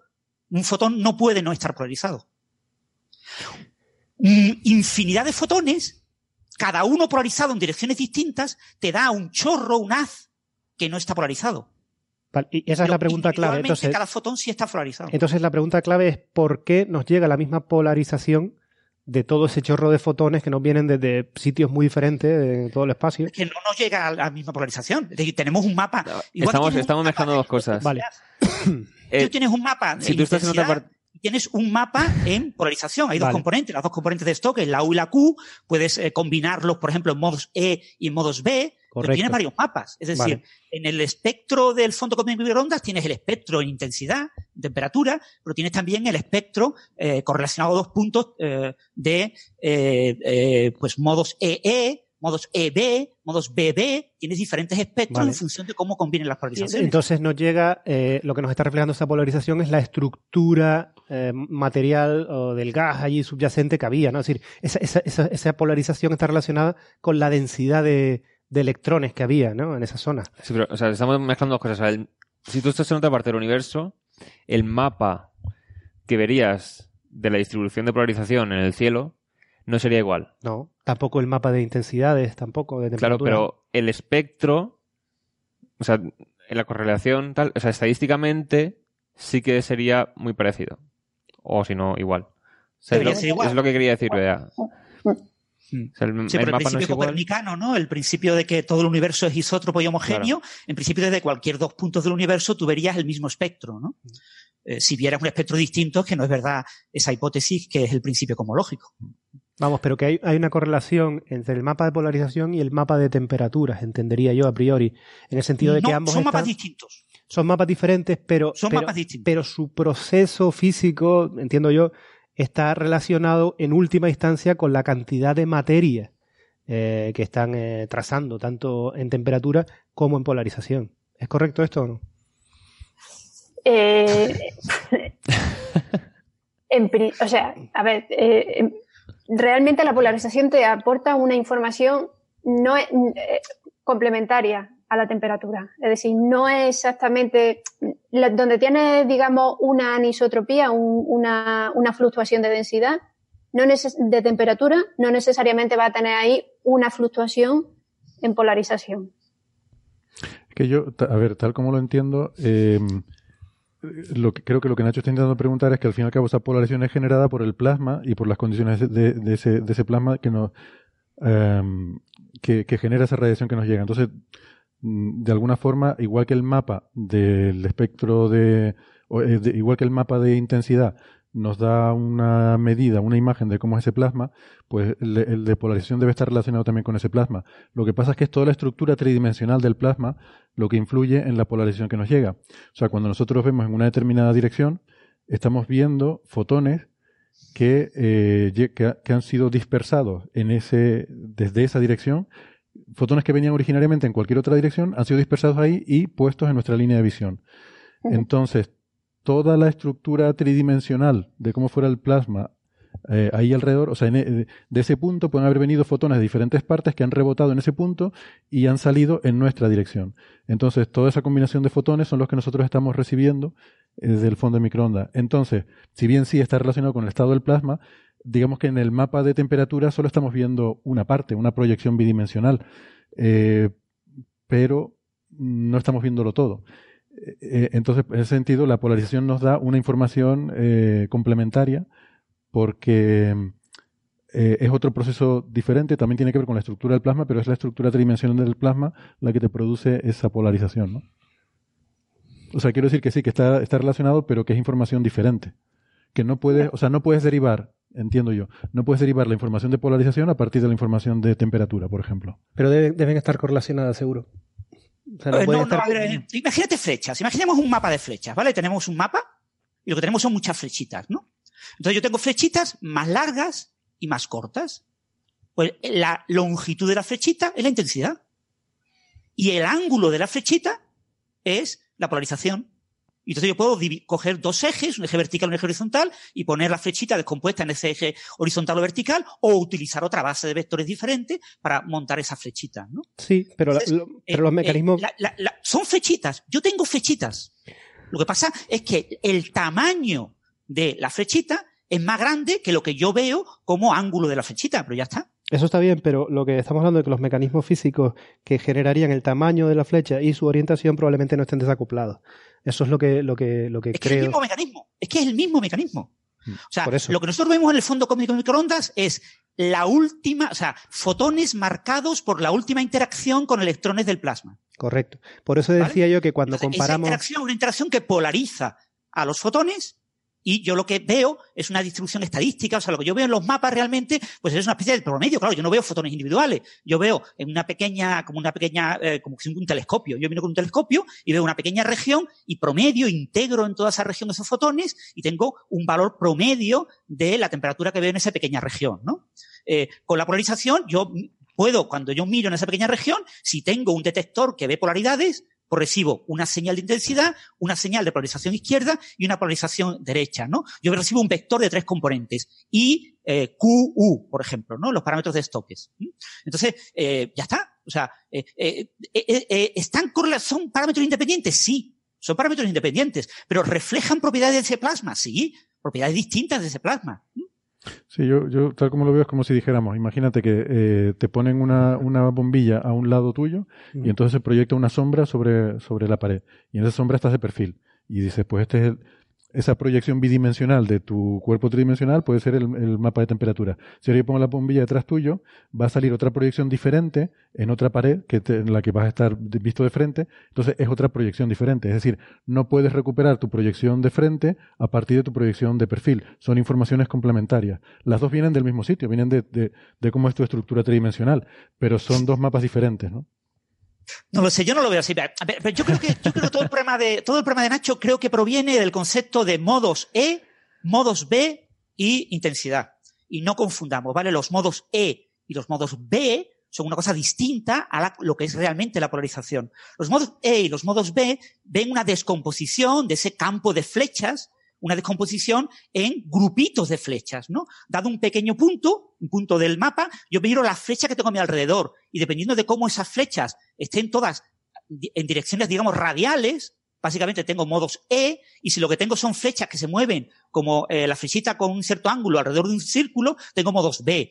Y claro, resulta que de las fluctuaciones primordiales que dieron lugar a la inisotropía del plasma, que acabaron conduciendo a esa última interacción de fotones con electrones marcados en polarización, resulta que las fluctuaciones en densidad dan lugar a modos E, pero no pueden dar lugar a modos B.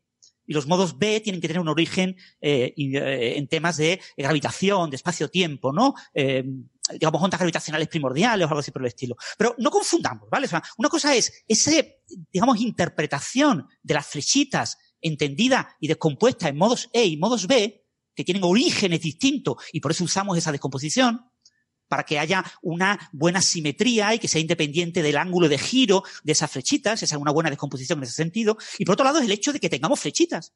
Y como tengo flechitas, tienen ángulo y tienen longitud. Pues son flechitas en un mapa 2D. Sí, pero yo creo que la duda es, bueno... Es todavía más básica. Era siempre, lo que yo quería decir es que, dado el mapa de intensidad y el mapa de polarización, si veo que espacialmente eh, las estructuras están correlacionadas. Solamente me refería a eso. Es decir, que si en el fondo, en última instancia, el hecho de que las flechitas estén para arriba, pues suele correlar con que haya ahí una mayor bajada de temperatura o no. A ese, tipo de comentario tan simple me refería. Así, el proceso físico detrás que genera los mapas eh, está relacionado. Eso es la, pregunta. O sea, la, los modos B y los modos E sí, ¿vale? O sea, los modos E y los modos B eh, dependen de, dado un punto, si está rodeado de eh, una región de menor temperatura, si esa región es completamente simétrica o es asimétrica. Pero realmente la polarización como tal no. La polarización, yo podría poner un mapa de la intensidad de la I, poner un mapa de la Q y un mapa de la U, de las dos componentes de la flechita y de la intensidad, y son tres mapas completamente distintos que en principio yo no puedo deducir a partir del mapa de la I y de la Q el mapa de la U. Son pero, tres cosas. Pero por eso, claro, por eso decía que es que depende de la, estructura tridimensional del plasma en el punto que tú estás viendo, porque a lo mejor el... pero eso es para la descomposición de los modos E y B. para los modos E y B, eh, como yo estoy mirando qué pasa con las flechitas en un círculo alrededor de un punto, imaginaos, yo cojo un punto y miro un circulito alrededor de ese puntito y miro cómo se mueven las flechitas, cómo rotan esas flechitas. Ahí sí es muy importante la relación, eh, eh, ese, esa distribución de flechitas depende de cómo cambia la temperatura en intensidad. ¿Vale? Si tengo unos pozos o no tengo pozos. Pero eso no, no veamos eso como que hay una correlación en los mapas. Son tres mapas distintos. Claro, eso es lo que estoy intentando decir. Eh, fíjate, un ejemplo muy sencillo. Imagínate que tienes un punto, eh, un punto del mapa del fondo de microondas. Resulta que en ese punto ahí tenías una distribución que es completamente simétrica, esférica, en todas las direcciones. Entonces, eh, ahí no vas a tener polarización, ¿vale?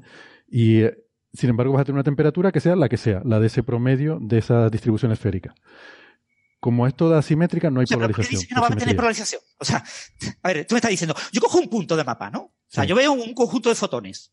Claro que tienen polarización. ¿Por qué no, van a tener polarización? No, no, porque estoy diciendo que el plasma ahí era esféricamente simétrico a su alrededor. De toda la dirección en la que podían interactuar los fotones, es simétrico. Si es simétrico, no puedes tener polarización. Ahora bien, si, claro, la, no, necesitas una ruptura de la simetría para tener polarización. Pero bueno, eh, ahora imagínate, imagínate otro. La, interacción de Thomson te genera polarización.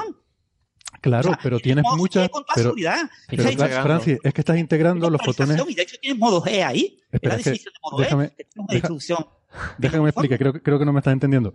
Eh, digo que tienes una distribución esférica y estás integrando eh, el scattering Thomson de los fotones que vienen de, de, muchas direcciones diferentes y por simetría, lo que luego te viene a ti en tu línea de visión, que es la integral de todos esos que vienen en diferentes direcciones, no va a estar polarizado, porque te vienen de todas esas direcciones por igual. Ahora bien, si en vez de ser esféricamente simétrico tuvieras que por el lado izquierdo es más caliente y por el lado derecho es más frío, pero de tal que el promedio eh, de temperatura sigue siendo el mismo, la temperatura que tú vas a ver en promedio sigue siendo la misma, pero ahora sí vas a tener una polarización porque si hay una ruptura de simetría, es decir, los fotones que están entrando desde el lado izquierdo rebotando hacia tu dirección van, eh, tienen una temperatura y los que vienen por el otro lado tienen otra. Eso te va a producir una, una polarización. Entonces, ahí tienes un ejemplo en el que dos situaciones diferentes te van a dar la misma intensidad, te van a dar la misma temperatura, porque la temperatura promedio es la, eh, es la misma, perdón, pero hay diferencia en su simetría. Entonces, uno te va a dar polarización y el otro no. Eh, de esa forma puedes explicar que los dos mapas sean diferentes, porque uno es sensible a la simetría alrededor de cada punto, mientras que el otro solo depende del promedio. Eh, alrededor de ese punto, ¿no? o sea, es por intentar, creo que... Me pasa la bola, Bea, que se lo trates que explicar, Bea. Yo ya me declaro incapaz.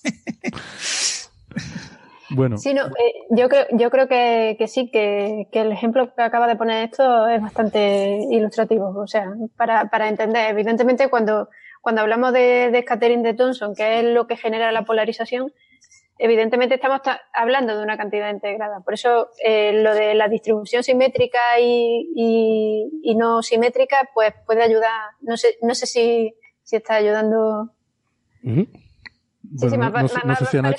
No, no, no, genial. De hecho, de hecho eh, lo que veo es que si tuviéramos, ya un poco por terminar con esto, ¿no? Si, si fuéramos capaces de estudiar en los mapas de radiación de, de fondo, tanto en polarización como en intensidad, con mayor resolución, ¿sabes? Con resoluciones que alcanzaran típicamente el tamaño de estas estructuras, que creo que por ahora lo estamos convolucionando con algo que es mucho mayor. Pero si fuéramos capaces de ir hasta, hasta resolver estas estructuras, entonces sí veríamos estas correlaciones espaciales entre los dos mapas de una forma mucho más fuerte. ¿no? A ver, correlaciones, no obstante, sí existen. No, deben existir. Hay una correlación eh, entre temperatura y modo E, la correlación TE, que de hecho es muy útil para, para mirar, por ejemplo, para calcular la profundidad eh, Thomson para, para calcular, para, para, sacar el valor de la época de la reionización, ¿no? O sea, sí que hay correlaciones a nivel de espectro, realmente los mapas, eh, cuando, cuando nosotros trabajando, trabajamos con el fondo cómico de microondas, los mapas no solemos utilizarlos. Trabajamos casi siempre en términos de espectro. Claro. De las cantidades integradas, ¿no? Entonces, correlaciones sí que hay. Y dependiendo de, de que haya foreground todavía, pues puede aparecer una correlación EB, por ejemplo, o, es decir, sí, sí que hay, sí que hay correlaciones. Espacialmente, pues mm, eh, no, no, estoy segura porque, por ejemplo, Planck a alta frecuencia eh, tiene ya resoluciones del, del, orden de los arcominutos, o sea. En intensidad, pero en polarización. En, en polarización no polarización. De hecho, la alta frecuencia, a partir de 353 ya no hay polarización. No, mm. no, no mide la polarización, solo mide la intensidad. Pues, pues yo lo, que, lo que diría es que intuitivamente me, me, daría la impresión a mí, a lo mejor estoy equivocado, que si tuviéramos mapas de polarización muy detallados espacialmente, sí es posible que viéramos esa correlación con la intensidad, eh, con la distribución de las intensidades espaciales. Esa es mi impresión. Eh, yo, o sea, yo pienso un poco con, con los ejemplos que ha puesto eh, Héctor. Eh, o sea, yo creo que, vamos, que, yo creo que no, que no habría una correlación porque realmente te está dando información distinta del mismo, del mismo plasma. Pero, bueno, pero bueno está. Entonces, el, a ver, el, el, el, objetivo realmente en el paper es ver si algunas de estas posibles eh, anomalías vistas en, en intensidad si luego al mirar los datos de polarización de Planck, eh, que, que, efectivamente los puede, los puede medir, claro, eh, pues si en, si en estos, eh, este análisis de la polarización de los modos E, igual valdría la pena, por cierto, porque hemos estado hablando mucho de los modos E y los modos B, decir lo que son, ¿no? no sé si Bea quieres explicar, creo que ya lo explicamos una vez, pero igual hay algún oyente despistado que no ha escuchado todos los 220 programas y se le ha pasado, se le ha pasado esa explicación. Pues un, poco lo ha explicado ya Francis de pasada comentando. Eh, a ver, eh, cuando, cuando hablamos de polarización, esencialmente estamos hablando, como ha dicho Francis, de modo E. Cuando hablamos realmente, la, modo E y modo B es simplemente una combinación lineal de los parámetros de estoque Q y U, que son los que nos caracterizan la polarización lineal, ¿vale? Que es la que resulta del scattering de, de Thomson. Entonces, eh, es simplemente eso, una combinación lineal de Q por seno de, de alfa menos u por coseno, ¿no? Para que la gente se haga una idea. ¿Y por qué se hace esta, esta combinación de líneas? Porque Q y U no son invariantes bajo rotaciones. Entonces se hace esa transformación y modos E y modos B, que son combinaciones lineales, tanto E como B, de Q y U, pues sí son invariantes bajo rotaciones. Entonces por eso hablamos de modos E y modos B. ¿De acuerdo? La em, decomposición clásica del campo electromagnético, ¿vale? O sea, el teorema, hay un famoso teorema que nos dice que un espacio de flechas siempre se puede descomponer en flechas de rotacional nulo y en flechas de divergencia nula. Eso, entonces, eh, eh, gracias a eso, eh, esa descomposición es muy natural, por ejemplo, para estudiar fluidos, para estudiar vórtices en fluidos en la atmósfera, para estudiar, y por supuesto, para estudiar la polarización del fondo con microondas. Perdona, vea. Sí, sí, no, perfecto, porque así la gente se hace también una, una imagen. Cuando lo llamamos modo E y modo B precisamente por campo eléctrico y por campo y por campo, por campo magnético, ¿no? O sea, es, haciendo esa, esa analogía con, con, campo eléctrico y magnético. Pero, pero hay que decir que es una analogía, o sea, que no es que sea, no es que en un caso estemos viendo campos eléctricos y campos magnéticos, sino que, por ejemplo, el campo magnético no tiene, no tiene divergencia, quiere decir que no hay fuentes de campo magnético, entonces la componente en la que tú descompones ese campo que no tiene divergencia, lo llamamos modo B. Pero no tiene nada que ver con el campo magnético, simplemente una componente que no tiene divergencia y otra componente que no tiene rotacional. Bueno, eso para que sepa un poco de cálculo vectorial, que, seguro que alguno hay en nuestra audiencia. Pero vale, sí, que es simplemente una descomposición en esos dos modos, ¿no? Sin embargo, aquí con Planck solo estamos viendo los modos E, ¿verdad? Sí. De hecho, eh, ya lo ha dicho Francis, por eso, porque los modos E sí resultan de manera natural del scattering de, Thomson, que es el que, de esta interacción entre fotones y electrones en la superficie de último scattering. Mm. Los modos B solo nos aparecen eh, cuando tenemos una señal primordial, como son la onda, el fondo estocástico de onda gravitatoria, que es una de las predicciones de, inflación. También nos aparece eh, por ejemplo, cuando tenemos efecto lente. Y bueno, pues sí, que yo a veces hablo de campos magnéticos, si hubiera campos magnéticos primordiales, pues también dejaría una señal en modo B, por ejemplo. Hmm. Eh, en todos los ejemplos que has dado es porque la interacción dominante es la gravedad, entonces. Porque has hablado de, de lente gravitatoria y has hablado también de fluctuaciones primordiales que entiendo que están relacionadas con la expansión del espacio-tiempo diferente en algún sitio con respecto a otro, algo así. Es decir, que en última instancia es la. Es decir, que en última instancia estás hablando de eh, que mientras el primer proceso, fotón-electrón, es un proceso de tipo electromagnético, la polarización en modos B es un proceso de tipo gravitatorio, o tal como lo entendemos ahora. Sí, se podría, se podría decir así, salvo en el caso de magnetismo. En el caso de magnetismo, lo único que, lo único que ocurre es que se transformaría, si hay un campo magnético, podría transformar los modos E en modos B. Vale, vale. Y entonces, yendo a los resultados del paper, mm, ¿qué, encuentran sobre estas anomalías? Bueno, pues eh, como has dicho en la introducción, en general, pues eh, ya desde, desde el satélite WMAP se venía diciendo que parecía que había cierta asimetría cierto, ciertas regiones en los mapas de intensidad, en los mapas de temperatura del fondo cósmico de microondas, pues, por ejemplo, una, una de las más conocidas, que es el punto frío, el, el cold spot, ¿no? que, se, que a veces ni se traduce, pues eh, se, se, venía detectando una serie de anomalías eh, como esta, donde se ve que, como su propio nombre indica, la temperatura está por debajo del promedio, o sea, es mucho más frío que el promedio de lo que se estaba observando en las fluctuaciones de, temperatura con WMAP. Eh, con Planck, pues evidentemente esto este tipo de, anomalías son bastante interesantes porque pueden ser pruebas de nueva física, como, como ya has comentado tú antes. Y con Planck, pues se, fue directo, ya, ya habéis visto que hay un artículo entero, ha habido un, grupo entero dedicado a buscar este tipo de, de, anomalías, porque evidentemente ahora teníamos un satélite con mayor precisión y eh, en el que esperábamos tener también datos de polarización que nos permitieran pues complementar y buscar si esas anomalías estaban también en los, en los mapas en los mapas de polarización ¿no? Eh, la novedad de este artículo es que no solo incorpora los datos últimos del legado de Planck, sino que además incluyen la polarización, que en los anteriores artículos de Planck no se había incluido los datos de polarización. Y la, y la conclusión es que, bueno, mm, pues parece que, que esas anomalías pues que no, que no existen o no existen dentro de los, digamos, del rango de, de ruido, de error, ¿no? Que, que tenemos en nuestra, en nuestras medidas con plan. ¿Y, y, por esa anomalía en concreta te referís a la anomalía relacionada con la mancha fría del mapa de intensidad o te refieres a otra? Sí, hay una... Esa... La, la, anomalía de la mancha fría, ¿qué significación estadística tenía? O que en eh, intensidad, ¿te acuerdas? Es una cosa que claramente... Saltaba a la vista, sí. no, no, salta a la vista, pero me refiero cuando haces las cuentas, es algo que realmente... Era significativa, sí, sí, sí que era significativa. No tengo ahora el número en la cabeza, pero por ejemplo con WMAP, además sacaron un mogollón de artículos intentando interpretar ese tipo de...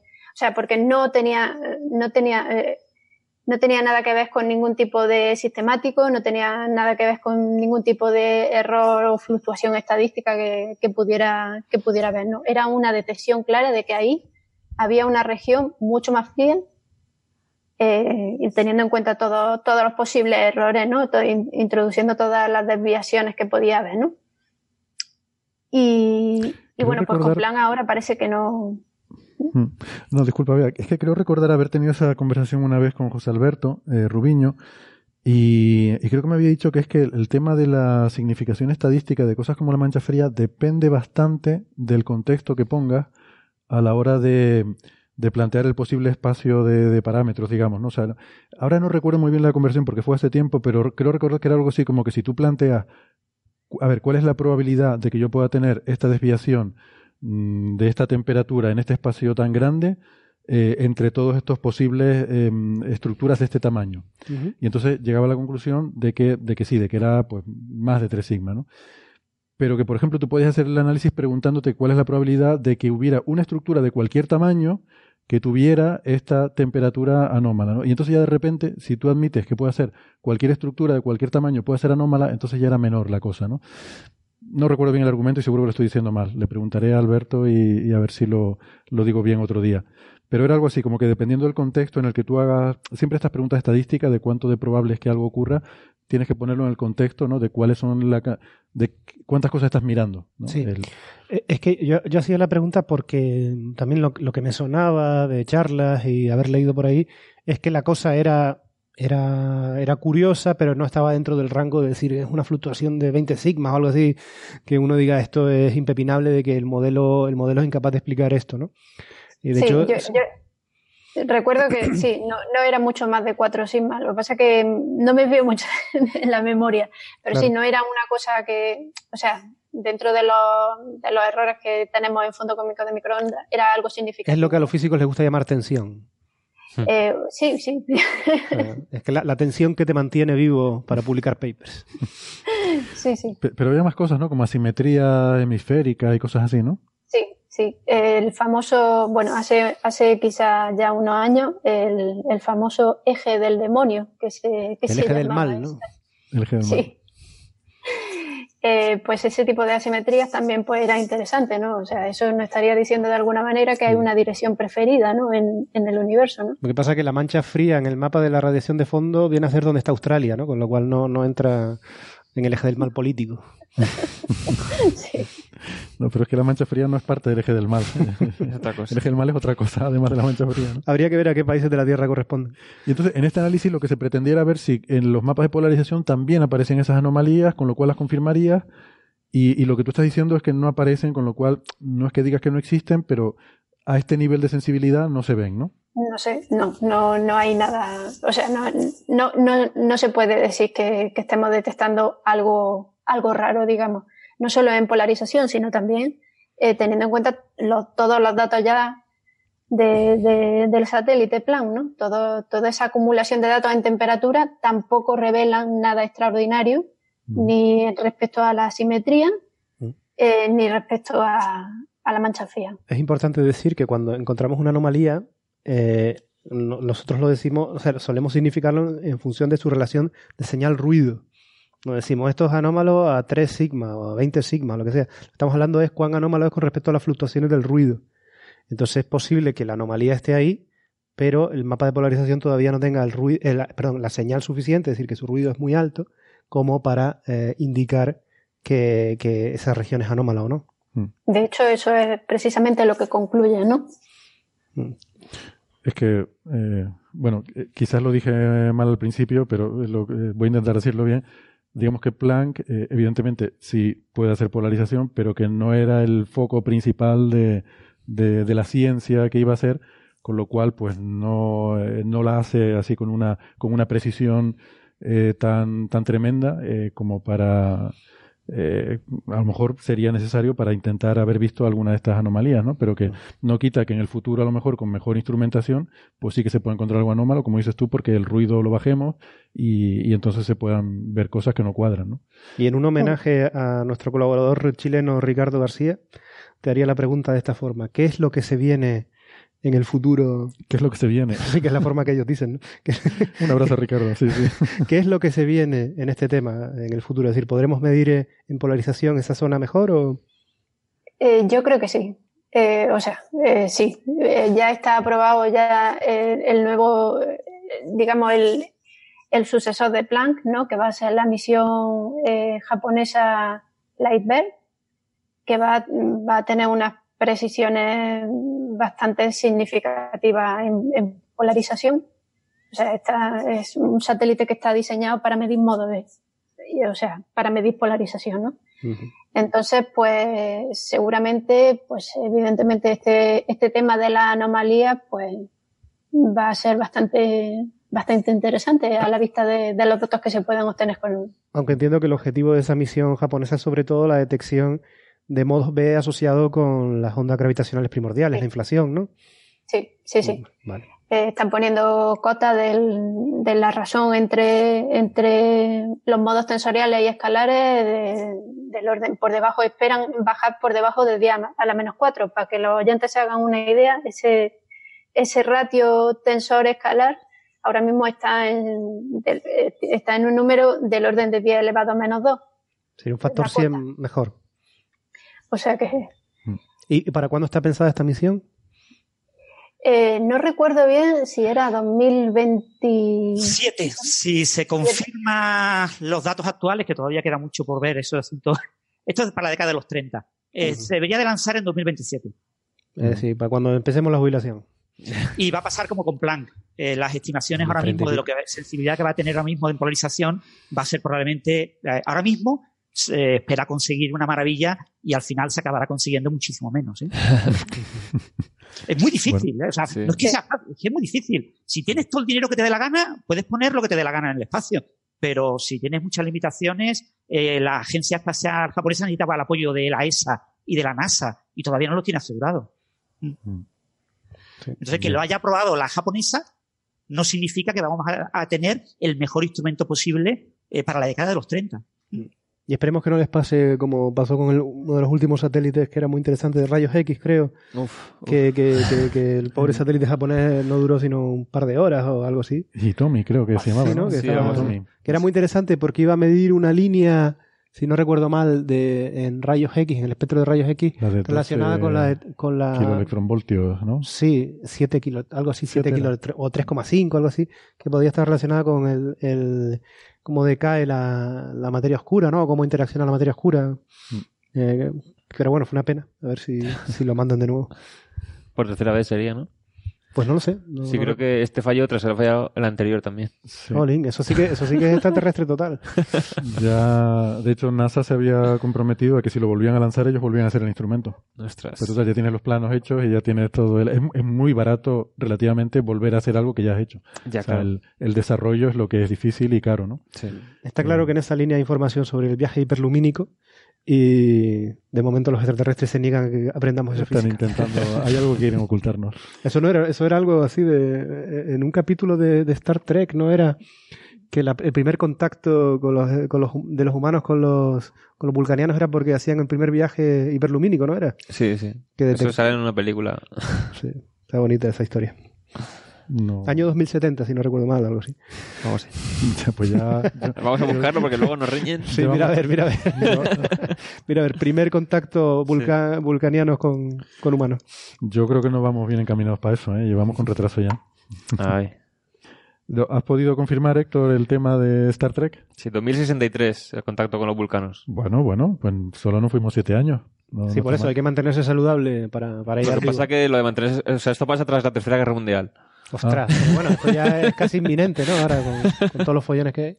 Así que bueno. que se, está, cumpliendo las predicciones de Star Trek. Pero ¿no, les parece sorprendentemente cercano todo eso? Quiero decir sí, que. Sí, sí, ahora ya, claro. Estamos hablando de, que nuestros nietos son la. no, pero en la historia de Star Trek hay guerras y tal que tienen lugar en los 90. O sea, que ya hemos pasado eso. Ya, es que la verdad es que sí, te pones a mirar la ciencia ficción y... bueno, no digamos 2001 y 2010, ¿no? Ya que estamos hablando de Europa. Bueno, te acuerdas? Blade Runner, que era 2019, ¿no? Blade Runner, sí, sí. 2010 ya pasó y estamos todavía diciendo, a lo mejor financian la de aterrizar en Europa. Hmm. Ya sabes la famosa frase, el futuro, el futuro no es lo que era. Ya no es lo que era, claro. Bueno, bueno, pero veremos a ver qué hace Quijote, que eso es lo que tenemos aquí más inminente, a ver si Quijote ve algo es verdad, no hemos comentado, no hemos comentado Quijote. Quijote sí está buscando modos B, ¿no? Quijote está buscando modos, B, sí. A ver si los ve. Tú que eres de Granada, puedes decir, a ver si los ve. ojalá, ojalá. Sería, sería, una muy buena noticia. Sí, la verdad que sí. Muy bien, pues nada, vamos a ir entonces despidiéndonos ya aquí hasta la semana que viene. Ha sido un placer y he aprendido mucho hoy, como siempre. Muchas gracias, sobre todo Bea, que Sé que están siendo días muy difíciles para ti, que has hecho un esfuerzo grande para estar hoy aquí. Muchas gracias, Bea. Gracias a vosotros. También gracias, Francis, Héctor, Nacho. Un placer. Gracias a ti, Héctor, por organizarlo regularmente. Sí, ni, muy bien ni muy mal, regularmente. la valoración que lo hagan los oyentes. Nos vemos la semana que viene, gente. Hasta luego. Un abrazo. Chao, chao.